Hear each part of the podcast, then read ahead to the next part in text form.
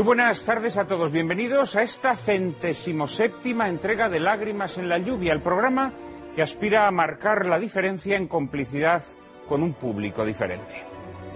No resulta posible entender la historia española de los últimos siglos sin conocer el movimiento del carlismo, que muchos identifican con una simple querella sucesoria surgida tras la muerte de Fernando VII, que daría origen a una serie de guerras civiles decimonónicas, o en todo caso como un fenómeno contrarrevolucionario de oposición al liberalismo.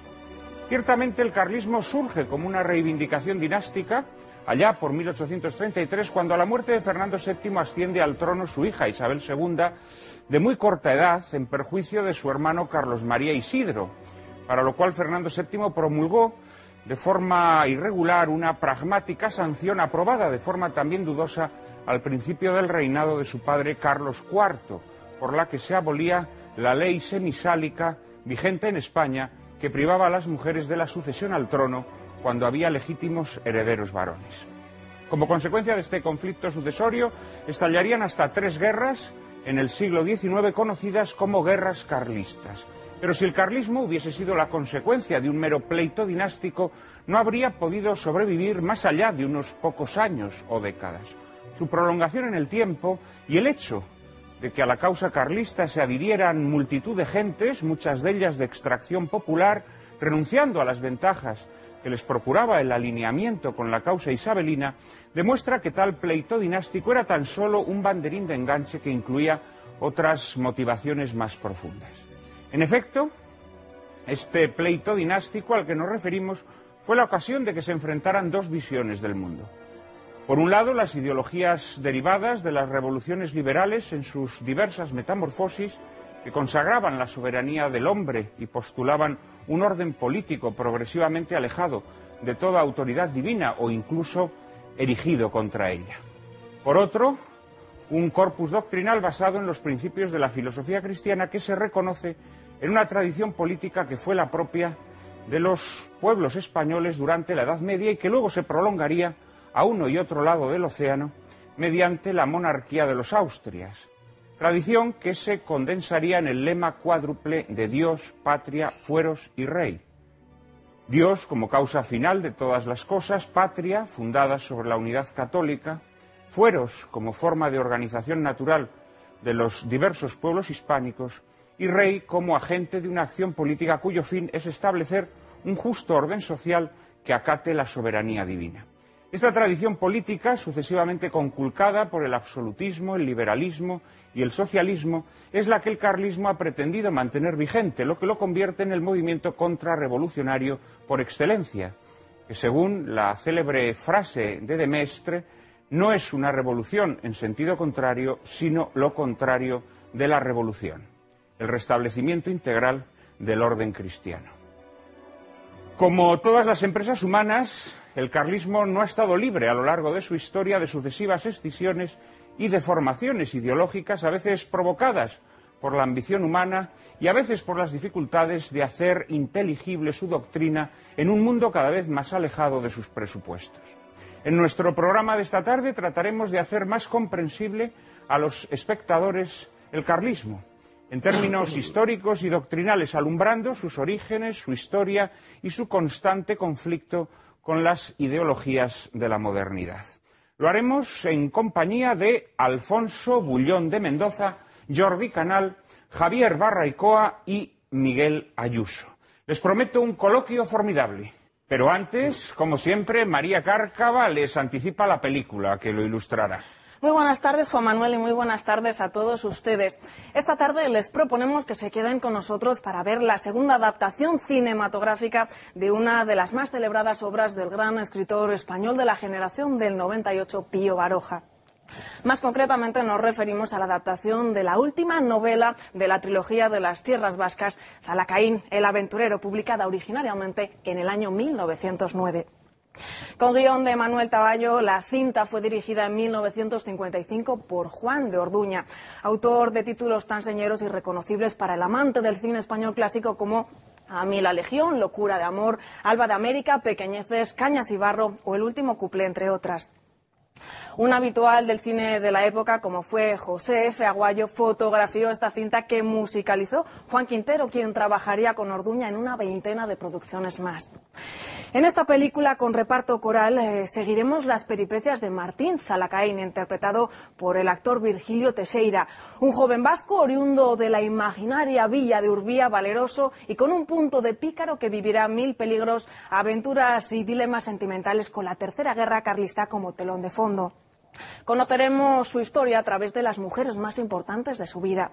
La adinerada Catalina Oanda, a quien dará vida Elena Espejo, hermana a su vez del mayor enemigo de Zalacaín, Carlos.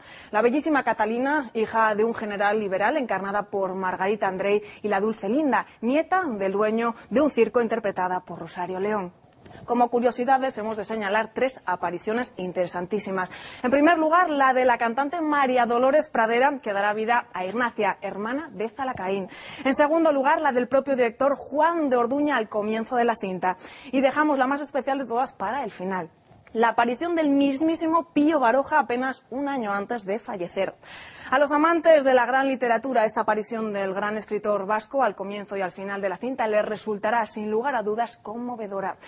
Con los avatares de Zalacain el aventurero les dejamos que ustedes la disfruten.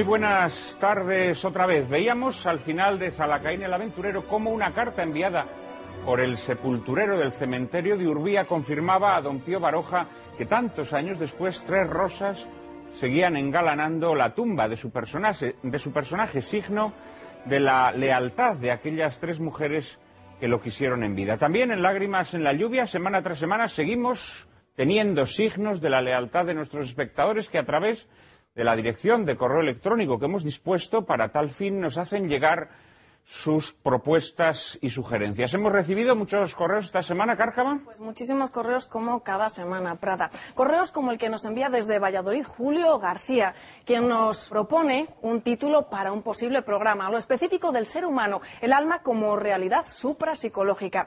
Para ilustrar el coloquio podríamos utilizar a juicio de don Julio la película Mi tío de América de Alain Resnais. Más cosas, Fernando Urzaiz se interesa porque se estudien las relaciones de la Iglesia con Galileo.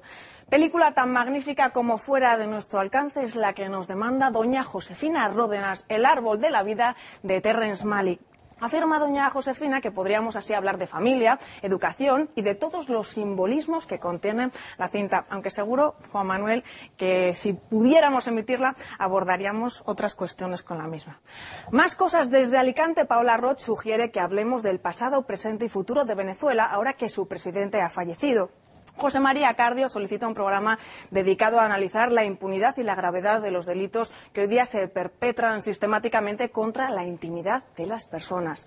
Muy en relación con el correo de don José María está la petición de la familia Garrido que desde Albacete nos solicita un tema que tangencialmente se ha tocado en este programa, que es la calumnia. José Luis Cortés y su esposa desde Barcelona nos proponen que emitamos la película de Dioses y Hombres para responder posteriormente a las preguntas ¿qué es lo sagrado y qué es lo profano.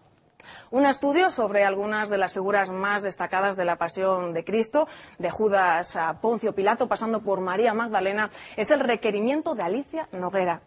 Cristiano Casano solicita que dediquemos un programa monográfico al cine de asunto vampírico y desearía que emitiésemos para ello alguna película de Bela Lugosi o de Christopher Lee. Por último, le enviamos un fortísimo abrazo a Mariam Muruzábal y a sus hijos y exponemos también el tema que nos solicita, la historia de los judíos en Europa tras la gran diáspora hasta llegar al surgimiento del sionismo y a la creación finalmente del Estado de Israel.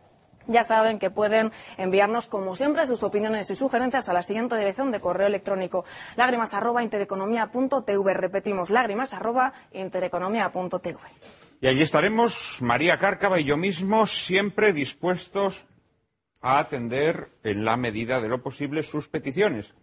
Decía María con ironía que el árbol de la vida, pues evidentemente no la van a ver ustedes en lágrimas en la lluvia, eh, y en efecto así es. Como se pueden ustedes imaginar, una película estrenada hace un año eh, o dos, pues es una película que no, eh, no es accesible para la modestia de este programa.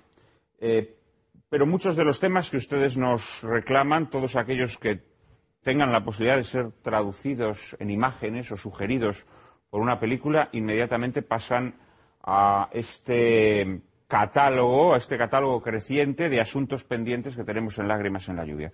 No nos habían pedido todavía una película sobre eh, el Estado de Israel, pero me parece un tema sumamente interesante que incorporamos al elenco de películas pendientes, por ejemplo, así como otros que se nos han reclamado en esta semana, como el alma mismamente, tema que tampoco hemos tratado todavía en Lágrimas en la Lluvia. Eh, al menos no de forma específica. Hoy, en esta tarde de domingo, como les anunciábamos, dedicamos nuestra edición de Lágrimas en la Lluvia al carlismo. Y para hablar sobre un tema tan medular para entender la historia eh, contemporánea española, la historia de los últimos dos siglos, en España contamos con un cuarteto de excepción que de inmediato paso a presentarles. Está con nosotros, visitando por segunda vez el plató de lágrimas en la lluvia, Javier Barraicoa. Es doctor en filosofía por la Universidad de Barcelona, vicerrector de investigación de la Universidad Abat Oliva CEU. Ha publicado numerosos ensayos acerca de políticas demográficas, sociología del poder, nacionalismo y antropología cultural. Buen conocedor del carlismo catalán, sobre el que ha publicado varios artículos y participado en congresos, su última obra se titula Historias ocultadas del nacionalismo catalán, publicada en la editorial Libros Libres. Querido eh, Javier, muchísimas gracias por atender nuestra petición. Muy buenas tardes y muchísimas gracias a vosotros. Es un placer volver a contar contigo. Como lo es, eh, volver a tener entre nosotros a un eh, viejo amigo de este programa. Se trata de Alfonso Bullón de Mendoza. Es catedrático de Historia Contemporánea de la Universidad CEU San Pablo y director del Instituto CEU de Estudios Históricos. Autor de cerca de un centenar de publicaciones, entre las que cabe destacar La expedición del general Gómez, Auge y ocaso de Don Carlos, la expedición real, la Primera Guerra Carlista, la contrarrevolución legitimista, las guerras carlistas en sus documentos, historias orales de la Guerra Civil o José Calvo Sotelo, entre otras. Querido Alfonso, muchísimas gracias por atender nuestra petición. Muchísimas gracias a ti por invitarme y muy buenas tardes. Muy buenas tardes. Nuestro tercer invitado, pues, es sobradamente conocido de todos ustedes. Se trata de Miguel Ayuso. Es miembro del Cuerpo Jurídico Militar, catedrático de la Facultad de Derecho de la Universidad Pontificia Comillas de Madrid y doctor honoris causa de la Universidad de Udine. Presidente de la Unión Internacional de Juristas Católicos y del Consejo de Estudios Hispánicos Felipe II, es director de la benemérita revista Verbo. Además, es autor de 20 libros, entre ellos La Constitución Cristiana de los Estados, La Política, Oficio del Alma o El Estado en su laberinto. Muy recientemente ha sido el editor, el compilador de esta obra que tengo entre mis manos, a los 175 años del carlismo, una revisión de la tradición política hispánica. Este volumen, que es un volumen colectivo en el que, por cierto, hay un ensayo de Javier Barraicoa, otro de los invitados esta tarde en nuestro programa sobre el carlismo catalán. Supongo que recoge las actas de un congreso eh, que tú mismo dirigiste, ¿no, Miguel? Sí, fue un congreso de una cierta importancia porque creo que fue la manifestación más relevante que tuvo lugar en la conmemoración en 2008 de los 175 años del carlismo, donde hubo una serie de, representantes, eh, de estudiosos de distintos países y las actas, como todas actas, son siempre irregulares, pero creo que este volumen tiene cosas que son mm, bastante novedosas como por ejemplo un repaso de las conexiones del carlismo con los distintos eh, viejos reinos de ultramar, el carlismo en Chile, el carlismo en el Perú, el carlismo eh, que eh, en el Brasil, por decir, por poner algunos ejemplos, que son cosas de las que había publicaciones aisladas, pero pero, mm, no, habían sido nunca compiladas. Y luego, pues un repaso, por ejemplo, de temas tan relevantes como el carlismo en la literatura. creo que es un ensayo magistral de Rafael Botella y de Juan Manuel Rozas sobre el tema, prácticamente un status questiones. También en el cine, por cierto. Eh, también en el cine, en un ensayo también muy, muy, notable, eh, y también con algún repaso histórico regional y doctrinal. Ya digo, con todas las, eh, con todas las irregularidades que una obra colectiva tiene, estoy muy satisfecho de este libro que creo que ha quedado como un punto de referencia de la puesta al día de los estudios sobre el carlismo en una gran cantidad de asuntos.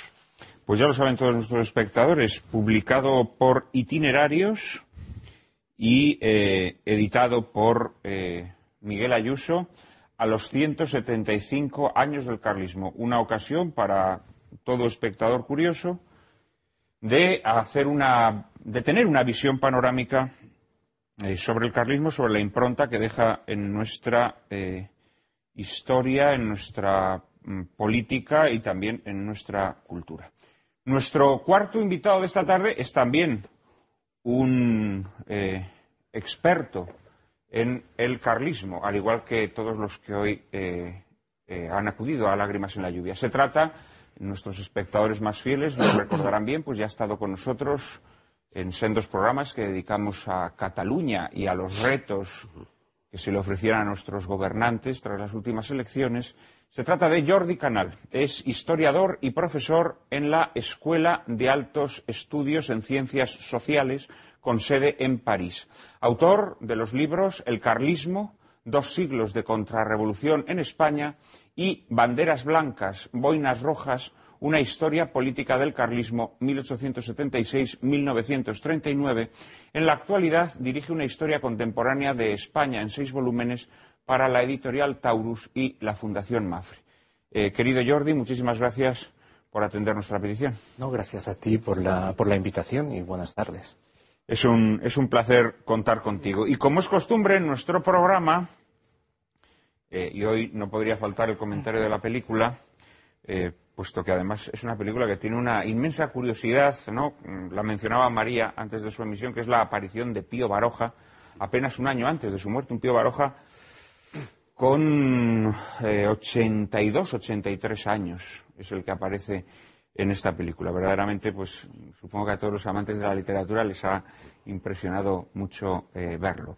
Eh, vamos a comenzar haciendo un, comentario sobre Zalacaín, el aventurero, esta película de Juan de Orduña, uno de los grandes directores de la historia del cine español, mm, al que persigue una fama de director acartonado, a mi modo de ver totalmente injusta, eh, que ciertamente Zalacaín el aventurero no se cuenta, diría yo, entre sus mejores títulos, pero que seguramente que ofrece aspectos interesantes que no habrán pasado inadvertidos a nuestros invitados. Jordi, empezando eh, por ti, ya que has sido el último en ser presentado.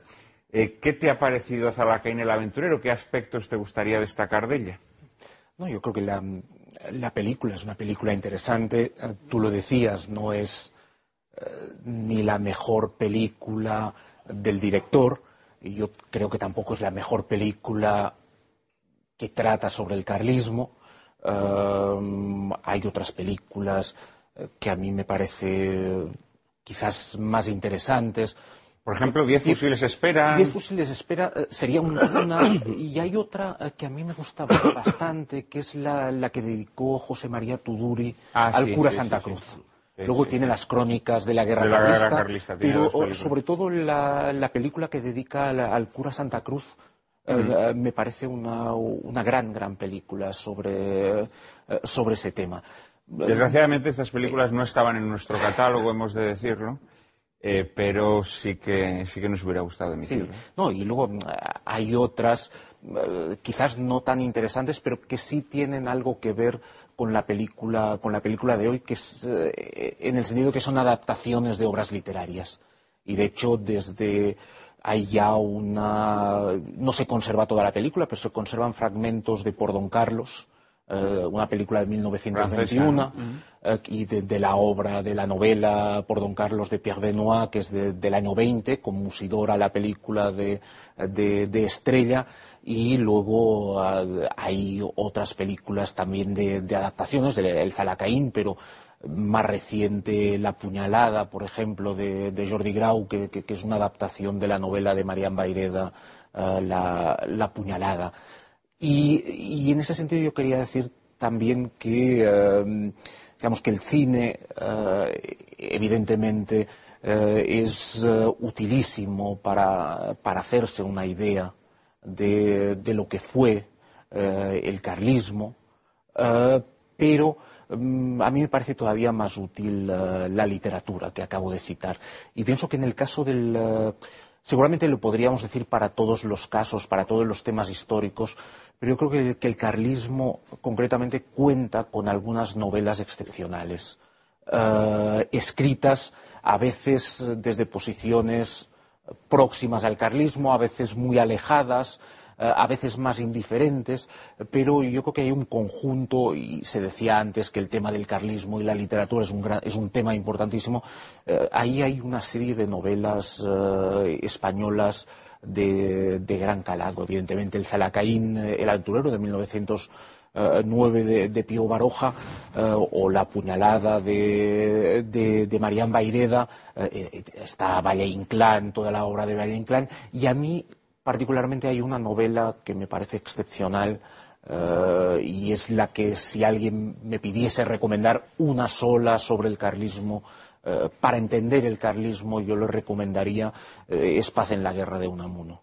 me parece una novela de 1897 extraordinaria para no tanto para entender la historia, si entendemos la historia como, batallas, eh, sino para intentar entender eh, lo que está detrás eh, del carlismo, lo que lleva a alguien a ser liberal o a ser carlista. Yo creo que Unamuno se hace la gran pregunta que luego no necesariamente van a hacerse durante mucho tiempo los historiadores, hasta épocas muy recientes, que es porque realmente alguien eh, en un momento determinado, en una época determinada, se hace carlista o se hace liberal o está dispuesto a dar su vida eh, y luchar en una guerra, eh, implicarse. Y yo creo que Unamuno se hace la, gran pregunta. Y, yo creo que algunas de las respuestas de la novela siguen siendo válidas hoy y yo no creo que se haya escrito, digamos, ningún texto de parte de los historiadores o incluso de otros novelistas que pueda superar al de, al de Unamuno en ese sentido de entender lo que está debajo, lo que lleva a alguien a tomar esas decisiones eh, políticas. Pero de la película no nos has dicho nada, no, decía, yo creo que, la película, además, en la adaptación, eh, el problema un poco de la adaptación de, eh, Orduña es que eh, el tema del carlismo queda bastante, escondido y bastante diluido. en, la novela, en la novela de Baroja aparece el cura Santa Cruz. Claro. Que aquí mm, no aparece. Aquí realmente es interesante. Me imagino que no aparece o bueno, precisamente para no provocar reacciones, reacciones de descontento, ¿no? Porque Baroja retrata al, cura de Santa Cruz con, con rasgos con rasgos poco benévolos, ¿no? En realidad es toda la novela destila un, un aire poco benévolo hacia, hacia el carlismo. No, pero incluso en la, en la película hay otra cosa que, en la que no se detiene demasiado tampoco el, director, que es en el momento de Estella. Es decir, donde está Linda en la casa de juegos, digamos, ahí en el fondo, en la, en la novela, yo creo que queda más insinuado de que Linda puede estar eh, puede tener alguna relación más directa eh, con el pretendiente, en tanto que, forma un poco parte de esa tradición que se crea ya desde los años 74, 75, 76, de decir que Carlos VII, digamos, aparte de la mujer de Doña Margarita, tiene un montón de relaciones eh, con otras mujeres. Y, ahí también evita ir más allá del, eh, simple contacto. Y yo creo que evita muchos de los temas eh, que tocan realmente el carlismo, la película. Luego lo adorna, eh, digamos, quita eso y lo adorna con esas danzas más folclóricas, con el canto, etcétera, etcétera, que, que evidentemente le dan mucho interés, pero eh, para alguien que quiera, digamos, profundizar en el tema del carlismo es más complicado. Alfonso. La película no te ha gustado mucho, ¿no? La, vamos a ver, la película como película tiene un aire entrañable que me gusta. O sea, es una película pues que resulta romántica, tiene una música pues que yo creo que te llega, pero claro, como película relacionada con el tema del carlismo me llega muy poco. Eh, por varios motivos. Primero, la imagen que del carlismo se da es una imagen muy de Baroja, que ciertamente no era muy favorable al carlismo, lo cual en julio del 36 estuvo a punto pues, de costarle alguna mala pasada. Por otro lado, ahí el carlismo sale como simplemente una especie de banda de facinerosos que asaltan diligencias por dinero. Eh, sale una cosa curiosa al principio, la fecha de la muerte, que da una fecha de muerte en 1857, lo cual no guarda pies ni cabeza con nada, porque tendrá que ser 1875.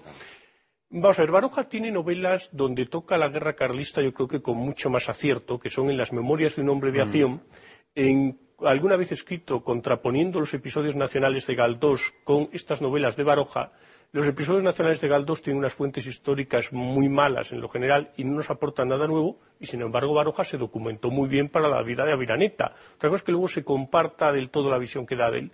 Pero él decía, yo es que quería escribir la historia de este antepasado mío y le he dado una forma de novela, y es verdad, y él se había documentado muy bien. Entonces Zalacain es, sin embargo, el que más novela. Zalacain es algo mucho más novela, mucho más libre, mientras que sus memorias de acción trata de reflejar mucho más las cosas. Entonces ya digo, a mí como película, pues es una película que no me desagrada, que he visto pues con agrado, pero eh, como fondo histórico que nos hable lo que es el carlismo, pues nulo, porque lo poco que sale incluso decir, el carlismo es un mundo lleno de salas de juego. Pues hombre, no creo que especialmente. No recuerdo si en la novela aparece un salón de juegos exactamente. Eh, ciertamente es poco, complaciente con el carlismo, aunque al modo barojiano. Baroja no tenía unas estructuras mentales eh, ni, un, ni un desarrollo doctrinal que le permita hacer una crítica elaborada del. Es una crítica que se mueve de forma desgalichada. Evidentemente, el, mundo carlista le resultaba antipático y arremete contra él, pero con ese fondo un poco, a veces un poco nihilista de, Baroja, ¿no? Eh, pero la novela es una novela folletinesca. O sea, La que en el aventurero es de las novelas más folletinescas de Baroja. Es una novela eh, de aventuras eh, y que además tiene elementos muy, muy evidentes ¿no? de, este tipo de, de novelas, ¿no? Eh, estas relaciones sentimentales, en fin, bueno. Javier, ¿qué, dirías de la película brevemente? Sí, muy brevemente. claro, la adaptación deja cortísimo lo que es la novela pero lo más terrible es que uno que no tenga idea de nada se queda con la sensación viendo la película de, que, los carristas son algo malo, ¿no? Algo se cuela, algo hay en el trasfondo, ¿no? Entonces yo creo que ahí, aunque es verdad que Pío Baroja no tenía una estructura filosófica como muy definida, tiene una profundísima influencia de Schopenhauer, eh, pesimista, y esta novela, eh, y en la película se ve muy bien, yo creo que quiere ser, eh, digamos, auto, una autobiografía en el fondo escondida, ¿no? Donde él idealiza su juventud, su infancia, eh, quiere como dar un aparente vitalismo también yo sospecho que detrás está el vitalismo nietzscheano, el vitalismo de la vida, de la juventud, de la infancia.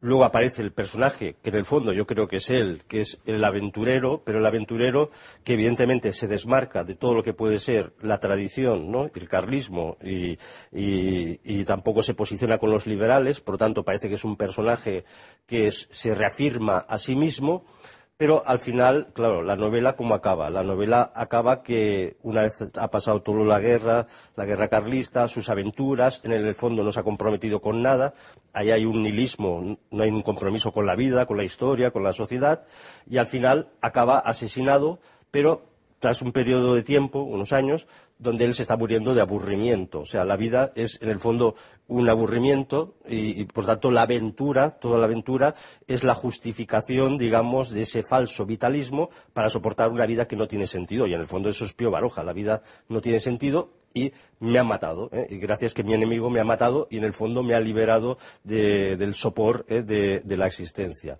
Ya sé que es como una lectura como muy filosófica y muy de fondo y que muchos me la discutirían, críticos literarios, pero en el fondo nos está mostrando muy sutilmente dos formas de entender la vida. Una es la tradición, lo que defenderá el carlismo, y otra ya es la modernidad, ¿eh? Que muy bien, digamos, acompañada de folclorismo, incluso de basquismo, incluso de, aparentes tradiciones con los bailes y todo eso, pero que en el fondo es una falsa tradición y una falsa forma de entender la vida. Miguel, Supongo que tampoco serás muy benigno, ¿no? Con la película y con Pío Baroja. A mí me ha gustado la película. Ah, te ha gustado. bien, bien, bien, bien, eh, y no es por llevar la contraria, eh, líbreme Dios. Eh, vamos a ver, a mí la película me parece muy, muy acertada dentro de su modestia. Creo que exagerar las pretensiones de la película sería equivocado. Creo que la película es modesta, como es el cine de la época modesto, pero esta es una película entrañable. Esta es una película, se ha dicho ya, predispone favorablemente eh, el, corte general que da. A mí me parece que lo que tiene de adaptación de la novela, en cuanto cinematográfico, la presencia de Pío Baroja, el tropo literario de, la carta al sepulturero, me parece un poquito manido. Un mm. poquito manido. Bueno, pero era una excusa para sacar a Pío Baroja. Un, poquito, un poquito eso como documento está bien. y que ya pasa de manido a, relativamente intolerable en, las, los, tres, en los tres carcamales ah. que habrán estado muy bien en sus años mozos, pero que en esa cosa espectral parece que es grotesco. La secuencia del cementerio es muy desafortunada. Es grotesco. Yo, es una secuencia que me parece que si eso se suprimiera, incluso con el tropo manido de la aparición de Baroja ganaría todo mucho. Se podía haber hecho aparecer a los tres amores de otra manera, eh, pero la secuencia del cementerio, sinceramente, creo que sería mejor haberla, ahorrado y no haberla rodado. Es penosa, sí. Ahora bien, eh, dicho esto, que efectivamente tiene que ver con, eh, la adaptación, la adaptación tiene ventajas respecto a la novela desde el punto de vista del del posicionamiento de fondo. Es decir, digamos, la, lo suaviza, Claro, muchísimo. La cinematografía o bien la literatura, la novela, en relación con el carlismo puede ser de tres tipos. Puede ser o bien de ambiente carlista, cinematografía o novela de ambiente carlista, puede ser de tema carlista o puede ser de tesis carlista. Las de tesis carlista son muy pocas, muy pocas, e incluso las que son de tesis carlista a veces no son de tema carlista. Pereda, una buena parte de Pereda es de tesis carlista, pero no de tema carlista. Eh, de tema carlista mm, hay algunas, pero esta, por lo menos en la versión cinematográfica, no es de tema carlista. Es de ambiente carlista. El carlismo aparece. Tampoco la novela, eh, diría yo. ¿eh? La novela tampoco. La novela tampoco. Es malvada, es malvada con el carlismo, pero no es, es un poco más de tema carlista en cuanto que aparece si no tematizado, sí aparecen aspectos que permiten una caracterización de, la misma. Entonces, eh, si nosotros vamos hacia, la novela, perdón de nuevo, pero me veo obligado por lo que han dicho los demás y porque quizás es mucho más interesante la novela que la película, una vez que he dicho lo que he dicho y es mi interés verdaderamente quitando algunas secuencias, me parece una película bien rodada, interesante, amena, encantadora, atractiva, con la modestia que tiene más allá de las escenas desafortunadas. Yo añadiría, eh, estando muy de acuerdo con todo lo que se ha dicho en distintos, niveles, claro, eh, Baroja es un, anticarlista, eh, eso no ofrece duda. Hay, hay un texto, yo no he tenido ocasión de releer la novela, pero lo tengo grabado en la memoria, eh, de un personaje que caracteriza de modo siniestro en la, novela. creo que la caña y el aventurero, no son las memorias de hombre de acción, la caña y el aventurero. Eh, lo caracteriza y dice que tenía la doble bestialidad del católico y del carlista. Frase feroz y desde mi punto de vista reveladora. Y desde mi punto de vista enaltecedora del carlismo, porque si la bestialidad del carlismo va pareja a la bestialidad del catolicismo, solamente el, carlismo queda enaltecido de una cita como esa. Pero eh, en realidad Baroja, y lo han dicho todos y concuerdo, eh, particularmente Javier Barraicoa en su ensayo de caracterización eh, filosófica, yo no diría que que, son influencias directas, diría que son influencias indirectas, que, hay, eh, hay un nihilismo difuso. Difuso. No, no, te, voy A dejar, te voy a dejar, Miguel, que después de la publicidad amplíes un poco esta, estas últimas ideas. Eh, serán apenas un minuto. Enseguida estamos nuevamente con todos ustedes.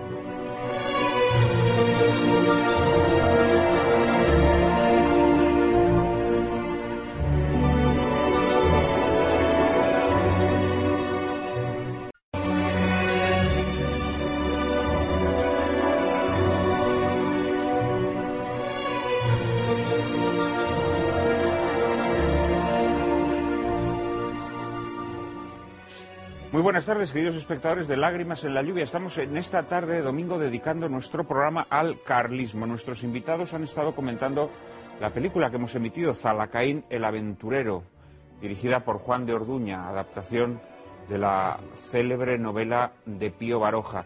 Y Miguel Ayuso todavía eh, quería hacer un pequeño comentario más eh, sobre la película. Eh, que, como muy bien ha dicho, suaviza, suaviza la visión eh, negativa mm, que tiene Baroja sobre el carlismo.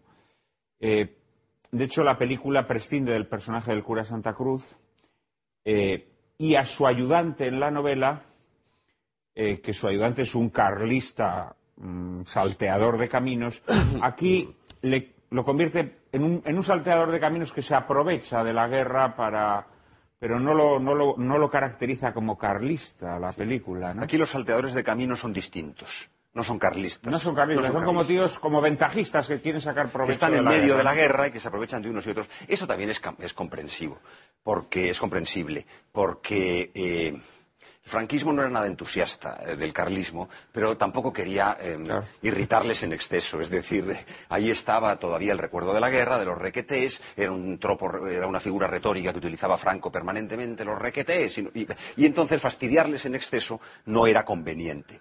También esto se nota en la película, claro que, porque eh, la coloración, los tintes que, utiliza Baroja son mucho más severos. Pese a que en la, serie de las memorias de un hombre de acción nos encontramos con caracterizaciones en ocasiones de personajes carlistas que son muy, muy favorables respecto a los liberales. Por ejemplo, los presenta en repetidas ocasiones como más populares, como más auténticos, como más nobles, también como más brutales.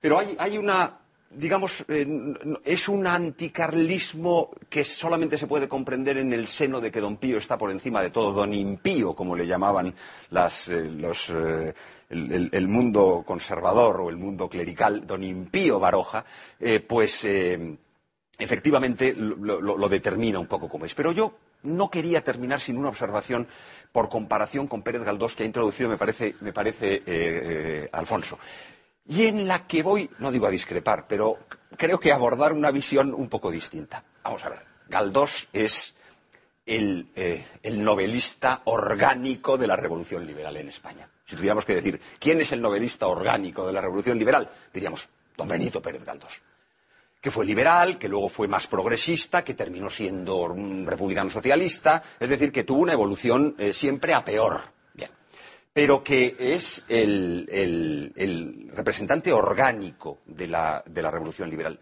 En cambio, cuando uno lee los episodios nacionales,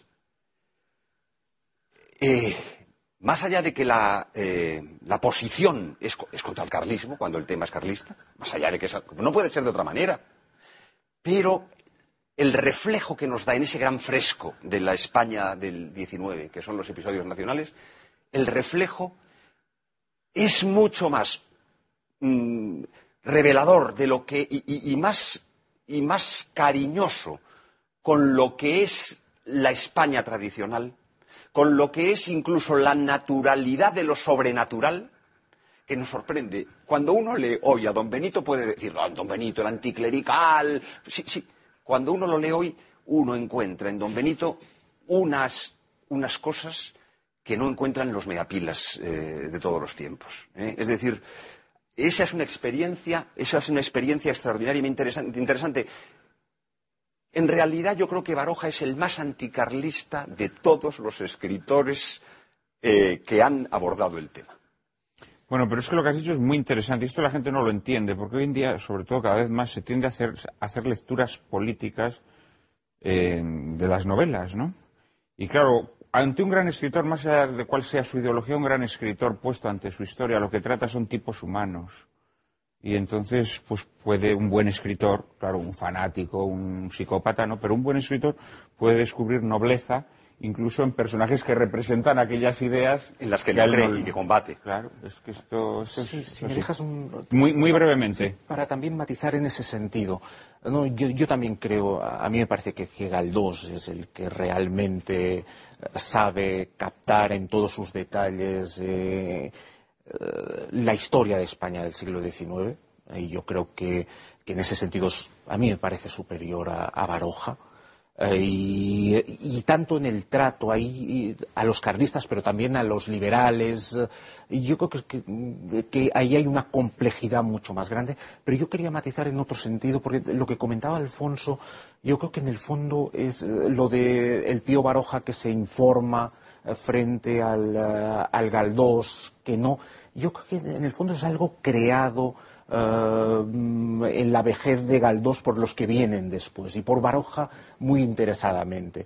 Eh, y yo creo que Galdós es un, es un, escritor que se documenta mucho más de lo que se dice en ese momento. Si uno mira exactamente cuáles son sus fuentes, se, da cuenta de que ha leído muchos libros, eh, que se ha ido a los escenarios para ver dónde ocurren las cosas, que se cartea con gente del lugar para lo que no hace es meterse en los archivos, que es lo que le, dice Baroja.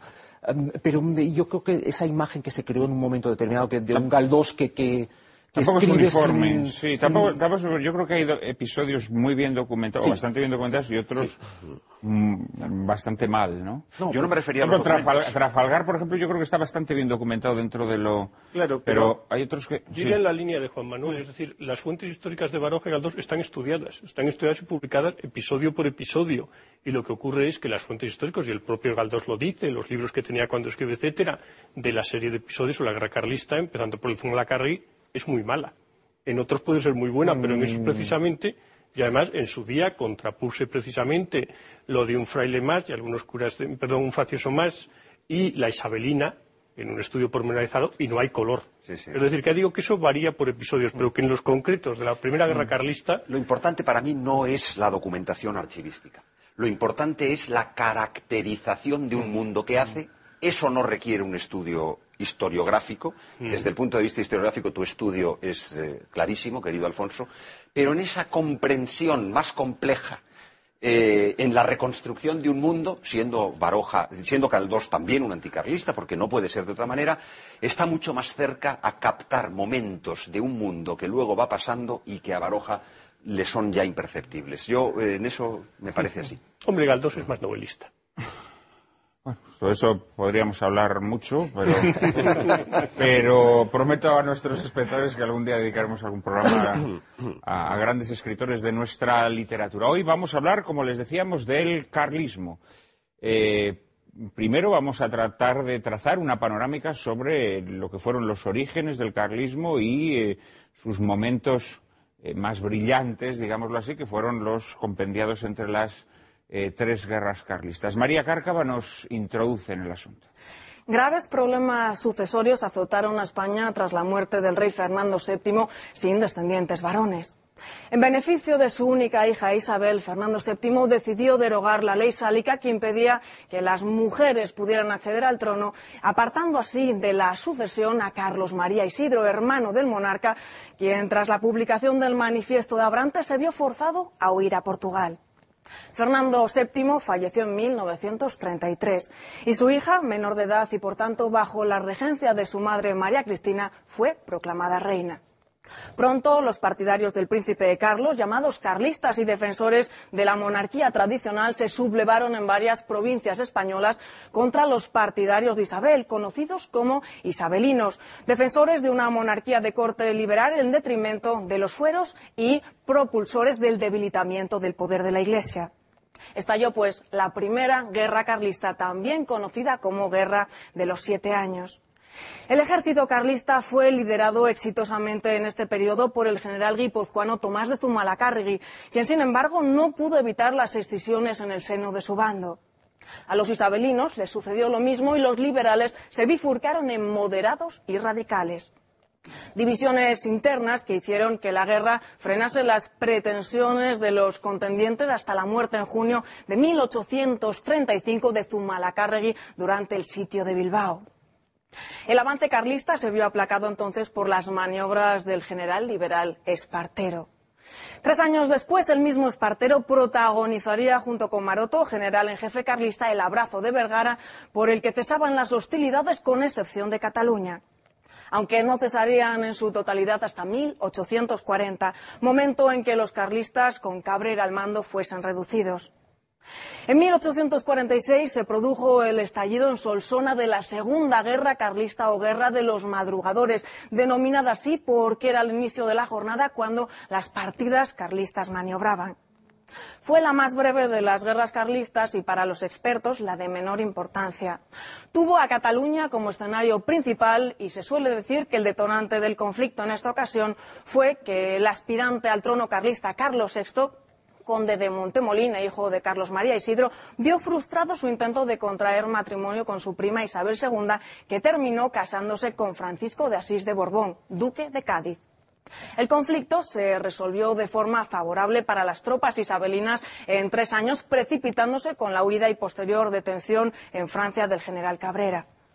Varias fueron hasta 1872 las décadas de paz aparente hasta el estallido de la Tercera Guerra Carlista, que se inició como consecuencia del desagrado que produjo en los carlistas el acceso al trono de Amadeo I de Saboya, quien terminaría por renunciar al mismo en 1873, dejando así a España a merced durante 11 meses del caótico gobierno de la Primera República, que finalizó con el golpe de Estado del general Pavía en enero de 1874. Tras este incidente dio comienzo el periodo conocido como la Restauración Borbónica con el acceso al trono de Alfonso XII. El conflicto concluyó finalmente con la toma de Estella, capital carlista, y la huida a Francia del pretendiente Carlos VII. Sobre el telón de fondo del agitado siglo XIX español, preguntamos esta tarde a nuestros invitados quiénes eran exactamente los carlistas. ¿Eran simplemente partidarios de otra línea dinástica? ¿Cuáles eran los postulados que defendían? ¿Cómo juzgar el saldo de las tres guerras carlistas? Bueno, son eh, muchas preguntas las que nos lanza María después de esta eh, panorámica. Y como la veteranía es un grado, pues eh, vamos a preguntarle en primer lugar a Miguel. Eh, Miguel, si tuviésemos que caracterizar la causa carlista eh, ante nuestros espectadores, eh, para que entiendan lo que ocurra, sobre el telón de fondo de, los, De los hechos históricos, por supuesto, pero quizá el sentido de este programa no sea tanto el, menudeo de los, de los detalles históricos, que indudablemente van a salir, sino que la gente entienda exactamente eh, qué es esto del carlismo, ¿no? ¿Cómo, podríamos eh, conseguir que entiendan un poco la, causa carlista en, este momento histórico concreto? Vamos a ver, uno de mis maestros más queridos, eh, que es el profesor Francisco Elías de Tejada, tiene la caracterización esquemática, pero probablemente más acertada de esta cuestión, cuando dice mm, en una obra de conjunto sintética, una especie de catecismo, poco pretencioso, pero bastante profundo, en el que dice que el carlismo son tres cosas. Es una bandera dinástica, es decir, es un legitimismo que surge de resultas de lo que se entiende que es una usurpación en un momento histórico determinado, en el que se produce una bifurcación en el interior de la Casa Real Española, que en segundo lugar es la continuidad de lo que él llama las Españas en plural, es decir, la continuidad de la monarquía eh, hispánica, y que en tercer lugar encarna en una doctrina que se va desarrollando, que al principio es más una vivencia de esa vieja monarquía y que con el paso del tiempo se va concretando en un corpus doctrinal más depurado, que es lo que se va a llamar andando el tiempo el tradicionalismo. O sea, una bandera dinástica que sirve, tú lo has dicho antes en la presentación, de banderín de enganche, eh, de, una, de una continuidad venerable que es las ideas centrales de lo que ha sido España durante los siglos grandes de su historia y que después de este periodo, eh, a lo largo de este periodo convulso que, que es el siglo XIX, se va concretando en un pensamiento político que se opone al liberalismo, pero que se opone al liberalismo no primariamente, sino que se opone al liberalismo porque primariamente sostiene unas tesis que son las de la tradición católica española. Claro, eh, digamos, eh, eh, hecha esta presentación en tres niveles, un nivel histórico-monárquico, un nivel de continuidad esencial y un nivel de doctrina política, hay que decir que el contexto en el que se produce esto es el de la crisis del antiguo régimen y el del surgimiento de las revoluciones liberales. Entonces, en este sentido, incluso el carlismo no se puede comprender sin los pasos previos eh, que se producen en los años inmediatamente anteriores. Es decir, el carlismo no se puede entender sin los eh, eh, ideales esenciales de la guerra contra el francés, de la guerra antinapoleónica, la guerra llamada de la independencia de 1808, porque esas ideas centrales de Dios, patria y rey que ya están en 1808 son las que llevan cuando Fernando VII vuelve en 1814 a la presentación de lo que se llama el Manifiesto de los Persas, que es la carta magna del realismo y en realidad la contraconstitución de Cádiz. Esa, esa ese manifiesto de los persas ya está innuce, como lo había estado en Borrul, como lo había estado en Inguanzo, como lo habían estado en los más, como había estado en el filósofo Rancio, como lo habían estado en los defensores de la tradición católica contra el liberalismo en Cádiz, pero aparece en un corpus que se le presenta a Fernando VII como diciendo dejemos atrás Cádiz, pero no volvamos a la monarquía decadente de tiempos de Carlos IV eh, reanudemos con todas las debilidades esto, eh, terminológicas eh, y, y, con todas las oscuridades conceptuales que se quiera que hay en este, en este documento. Eh, y claro, el manifiesto de los persas eh, eh, marca un eje, como marca un eje el manifiesto de Barón de Heroles, que es uno de los regentes de Urgel durante, el trienio liberal en 1820, como están los manifiestos durante la llamada década ominosa, en la que, por cierto, mientras en teoría Fernando VII rige de modo absoluto, son los realistas los que son hostigados y en realidad se está preparando la sucesión femenina, el golpe de Estado de la sucesión femenina, como sostuvo Suárez Verdeguer con claridad es ese contexto, en ese contexto histórico que en realidad es la tradición católica frente a la revolución liberal, en ese contexto se produce una maniobra, una maniobra política, que es un golpe de Estado eh, que es el que determina la sucesión femenina, que es el que plantea la resistencia. Y todo lo que se ha ido nucleando a lo largo de los decenios se encuentra en torno a don Carlos. Don Carlos incluso tiene que frenar a sus partidarios durante los años inmediatamente anteriores a la muerte de Fernando VII, porque no quiere levantar bandera contra su hermano. Solo cuando su hermano se ha muerto y considera que sus derechos han sido usurpados es cuando levanta la bandera. Pero en su torno está toda la, tradición española, desde aquellos que lo ven con más claridad hasta aquellos que lo ven con menos claridad. Pero en realidad, a lo largo de la Primera Guerra, de los siete años, ya se ha ido perfilando una idea muy clara del catolicismo no jansenistizante, eh, sin contaminaciones, sin contaminaciones ni absolutistas ni liberales, los fueros, las libertades concretas de cada uno de los reinos de, las Españas. Es decir, todo eso se ha ido. Y una monarquía tradicional que es contraria al despotismo ministerial, que es el modo como se llama a lo que se conocía como absolutismo. Cuando los tradicionalistas reclaman la monarquía absoluta, hay a veces un quid pro quo eh, terminológico. Están rechazando el despotismo ministerial, que es lo que llamamos hoy absolutismo, y están defendiendo, por tanto, la monarquía tradicional. Este telón de fondo es el que permite entender el significado de, eh, de ese hecho legitimista que en realidad es un instrumento al servicio de la defensa de la tradición española frente a la agresión a la sociedad católica española y tradicional por parte de la revolución liberal. Y por tanto, esto, como comprenderás, querido Juan Manuel, tiene unas coordenadas históricas, pero excede con mucho en la historia. Porque si no, el carlismo hubiera muerto en 1840, hubiera podido sobrevivir en un pequeño cenáculo algunos decenios después, pero es que hubiese sido imposible su continuidad venerable y hubiese sido imposible que en 1936 eh, se hubiera producido ese fenómeno maravilloso de los tercios de requetes navarros, y no navarros solo, eh, sin los cuales no se puede comprender la evolución de la guerra de España en alguno de sus sentidos. Seguramente vamos a tener ocasión de, hablar a lo largo del programa de lo que ha sido la, pervivencia, efectivamente, del carlismo, que no se explicaría si solamente hubiese sido, hubiese nacido solo de una mera querella dinástica. Pero has utilizado la palabra golpe de Estado. Em, y me gustaría preguntar a, nuestros historiadores si comparten esta idea. O sea, ¿consideran que la sucesión de Isabel II se puede considerar un golpe de Estado?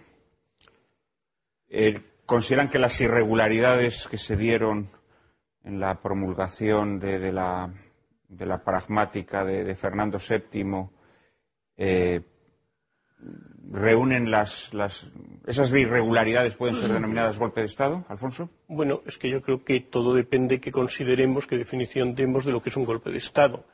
Si lo que se trata de ver es si cuando Fernando VII cambia la ley sucesoria lo hace conforme a la legalidad del antiguo régimen, es evidente que no lo hace conforme a la legalidad del antiguo régimen. Es decir, Tan es así que el 5 de diciembre de 1832, en el momento en que Fernando VII está repuesto algo de los sucesos de la granja, pero es su mujer quien ejerce el gobierno, hay una sesión de Consejo de Ministros presidida por la propia María Cristina, donde el ministro de Justicia, que es Cafranga, dice que tienen razón los partidarios de don Carlos cuando plantean que el cambio dinástico se ha hecho mal, fundamentalmente porque no se han convocado poderes con cortes necesarios, con, perdón, cortes, con, poderes. necesarios para hacer un cambio de una ley fundamental de la monarquía como es la ley de sucesión. Y, por tanto, eh, por un lado creo que es evidente, uno, que Fernando VII quería que su hija gobernase, pero dos, que el cambio dinástico no se hace de manera eh, legalmente procedente. Eh, Jordi. No, yo estaría básicamente de, acuerdo con el planteamiento de, Alfonso. Eh, lo que ocurre es que a partir de ahí y de la división entre partidarios y contrarios empieza una literatura en la que hay argumentos para todos los gustos y todo es interpretable, reinterpretable, pero en el fondo a mí, eh, y creo que lo decía Miguel eh, hace un momento, digamos, esa cuestión estrictamente dinástica, eh, para lo que ahora nos interesa, que es para la historia del carlismo, es un aspecto muy concreto que, eso ya sería hacer historia casi contrafactual, posiblemente me parece que las cosas y un conflicto entre dos grandes visiones de cómo debe ser el futuro de España era más o menos inevitable. yo creo que ahí hay un gran enfrentamiento entre dos visiones del mundo y de construcción de la sociedad, una que se va aglutinando poco a poco en torno a don Carlos y el carlismo, otra que se va aglutinando eh, en torno a Isabel II y, más adelante lo que va a ser el liberalismo. Eh, básicamente son dos modelos de cómo debe ser España en el futuro, es decir, de construcción del Estado-Nación español. Y, posiblemente, pero eso no lo sabemos y tampoco es tarea de los historiadores, posiblemente ese enfrentamiento se hubiera dado igualmente porque se da igualmente en otros países, sin necesidad de que se den, digamos, esa pequeña o esa gran cuestión dinástica como en el caso español. lo que está ocurriendo en España ocurre de manera no muy distinta en Portugal, en eh, Francia o en Italia. Lo que, lo que ocurre quizá que lo, distinto es que, claro, si, si aceptamos que la legitimidad correspondía al hermano del rey, el hermano del rey hubiese dispuesto de medios, digamos, eh, en ese combate entre esas dos visiones del mundo, hubiese dispuesto de medios que no, que no, que no tuvo, claro. Al no Posiblemente hubiera sido Estado.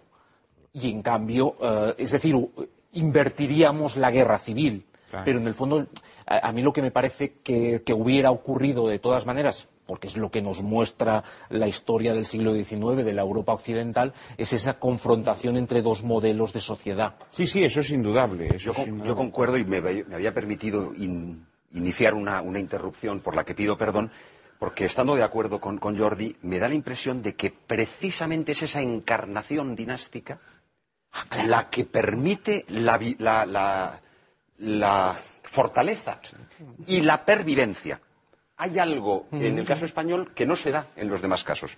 Siendo Sí, cierto sí, lo que dice Jordi, es un, es un problema universal. ¿Por qué en España tiene una virulencia, una fortaleza, una vigencia mayor? ¿Por qué perdura más en el tiempo? Pues entre otras cosas porque se produce una adhesión, una adhesión personal, una adhesión moral, eh, que es muy, muy del antiguo régimen, muy de la antigua España, con las personas reales, con una familia que se entiende que de alguna manera es la que corona toda la sociedad de familias, todo el entramado de familias que es la comunidad política, ¿no? Eh, y por- por- eh, creo que eso es así. No, en ese sentido yo creo que el, que el rey en, en la causa carlista es fundamental. Yo diría, la cuestión dinástica no me parece la explicación a secas del carlismo, pero tampoco me parece posible el carlismo sin el rey. Y en el caso español, la continuidad de la familia real, evidentemente, es un, es un elemento clave hasta el 36 como mínimo. Eh, que, que, en cambio, en esos otros países que yo he citado, eso se rompe de alguna manera eh, mucho antes, eh, en- sea en el caso portugués o sea en el caso eh, francés, eh, digamos, sobre todo ah, después de la muerte del conde de Chambord eh, en el 83. Eh, y en el caso italiano es más complejo, pero digamos que el rey de Nápoles no representa exactamente lo mismo que va a representar los reyes carlistas para el movimiento carlista. No, en ese sentido totalmente de acuerdo. Lo que ocurre es esa- esa- ese choque entre dos visiones del mundo, eh, que efectivamente se da en otros países, al igual que en España. Yo creo que en España tiene unas características también especiales porque creo que la revolución liberal eh, reprime y asfixia el natural español, que creo que es muy marcadamente antiliberal, eh, frente a, a otros países, que creo que en su resistencia al liberalismo son mucho más, mucho menos feroces, digámoslo así, ¿no? Y la prueba de que eso es así es que yo creo que la guerra civil española, de alguna manera, y con las degeneraciones propias ya de una época pues mucho más turbia, pero sigue siendo eh, de alguna manera la lucha de algo natural español frente a eh, doctrinas ideológicas eh, que se perciben como extrañas a nuestra, a Nace nuestra de un, tradición. de un impulso semejante a aquel impulso del que nacen las guerras carlistas. Yo creo que de alguna manera, repito, con las contaminaciones propias de una fase más avanzada de la historia y por lo tanto de la introducción de otras ideologías, como puedan ser los fascismos, Claro, los de totalitarismos, pero de alguna manera yo creo, eh, es decir, yo creo que es una naturaleza que ha sido torcida, torcida de forma violenta y que pugna por, eh, por imponerse, por, por emerger, ¿no? Vamos a hacer una pequeña pausa. Javier me ha pedido la palabra y será el primero que la tenga después de la publicidad. En un minuto estamos nuevamente con todos ustedes.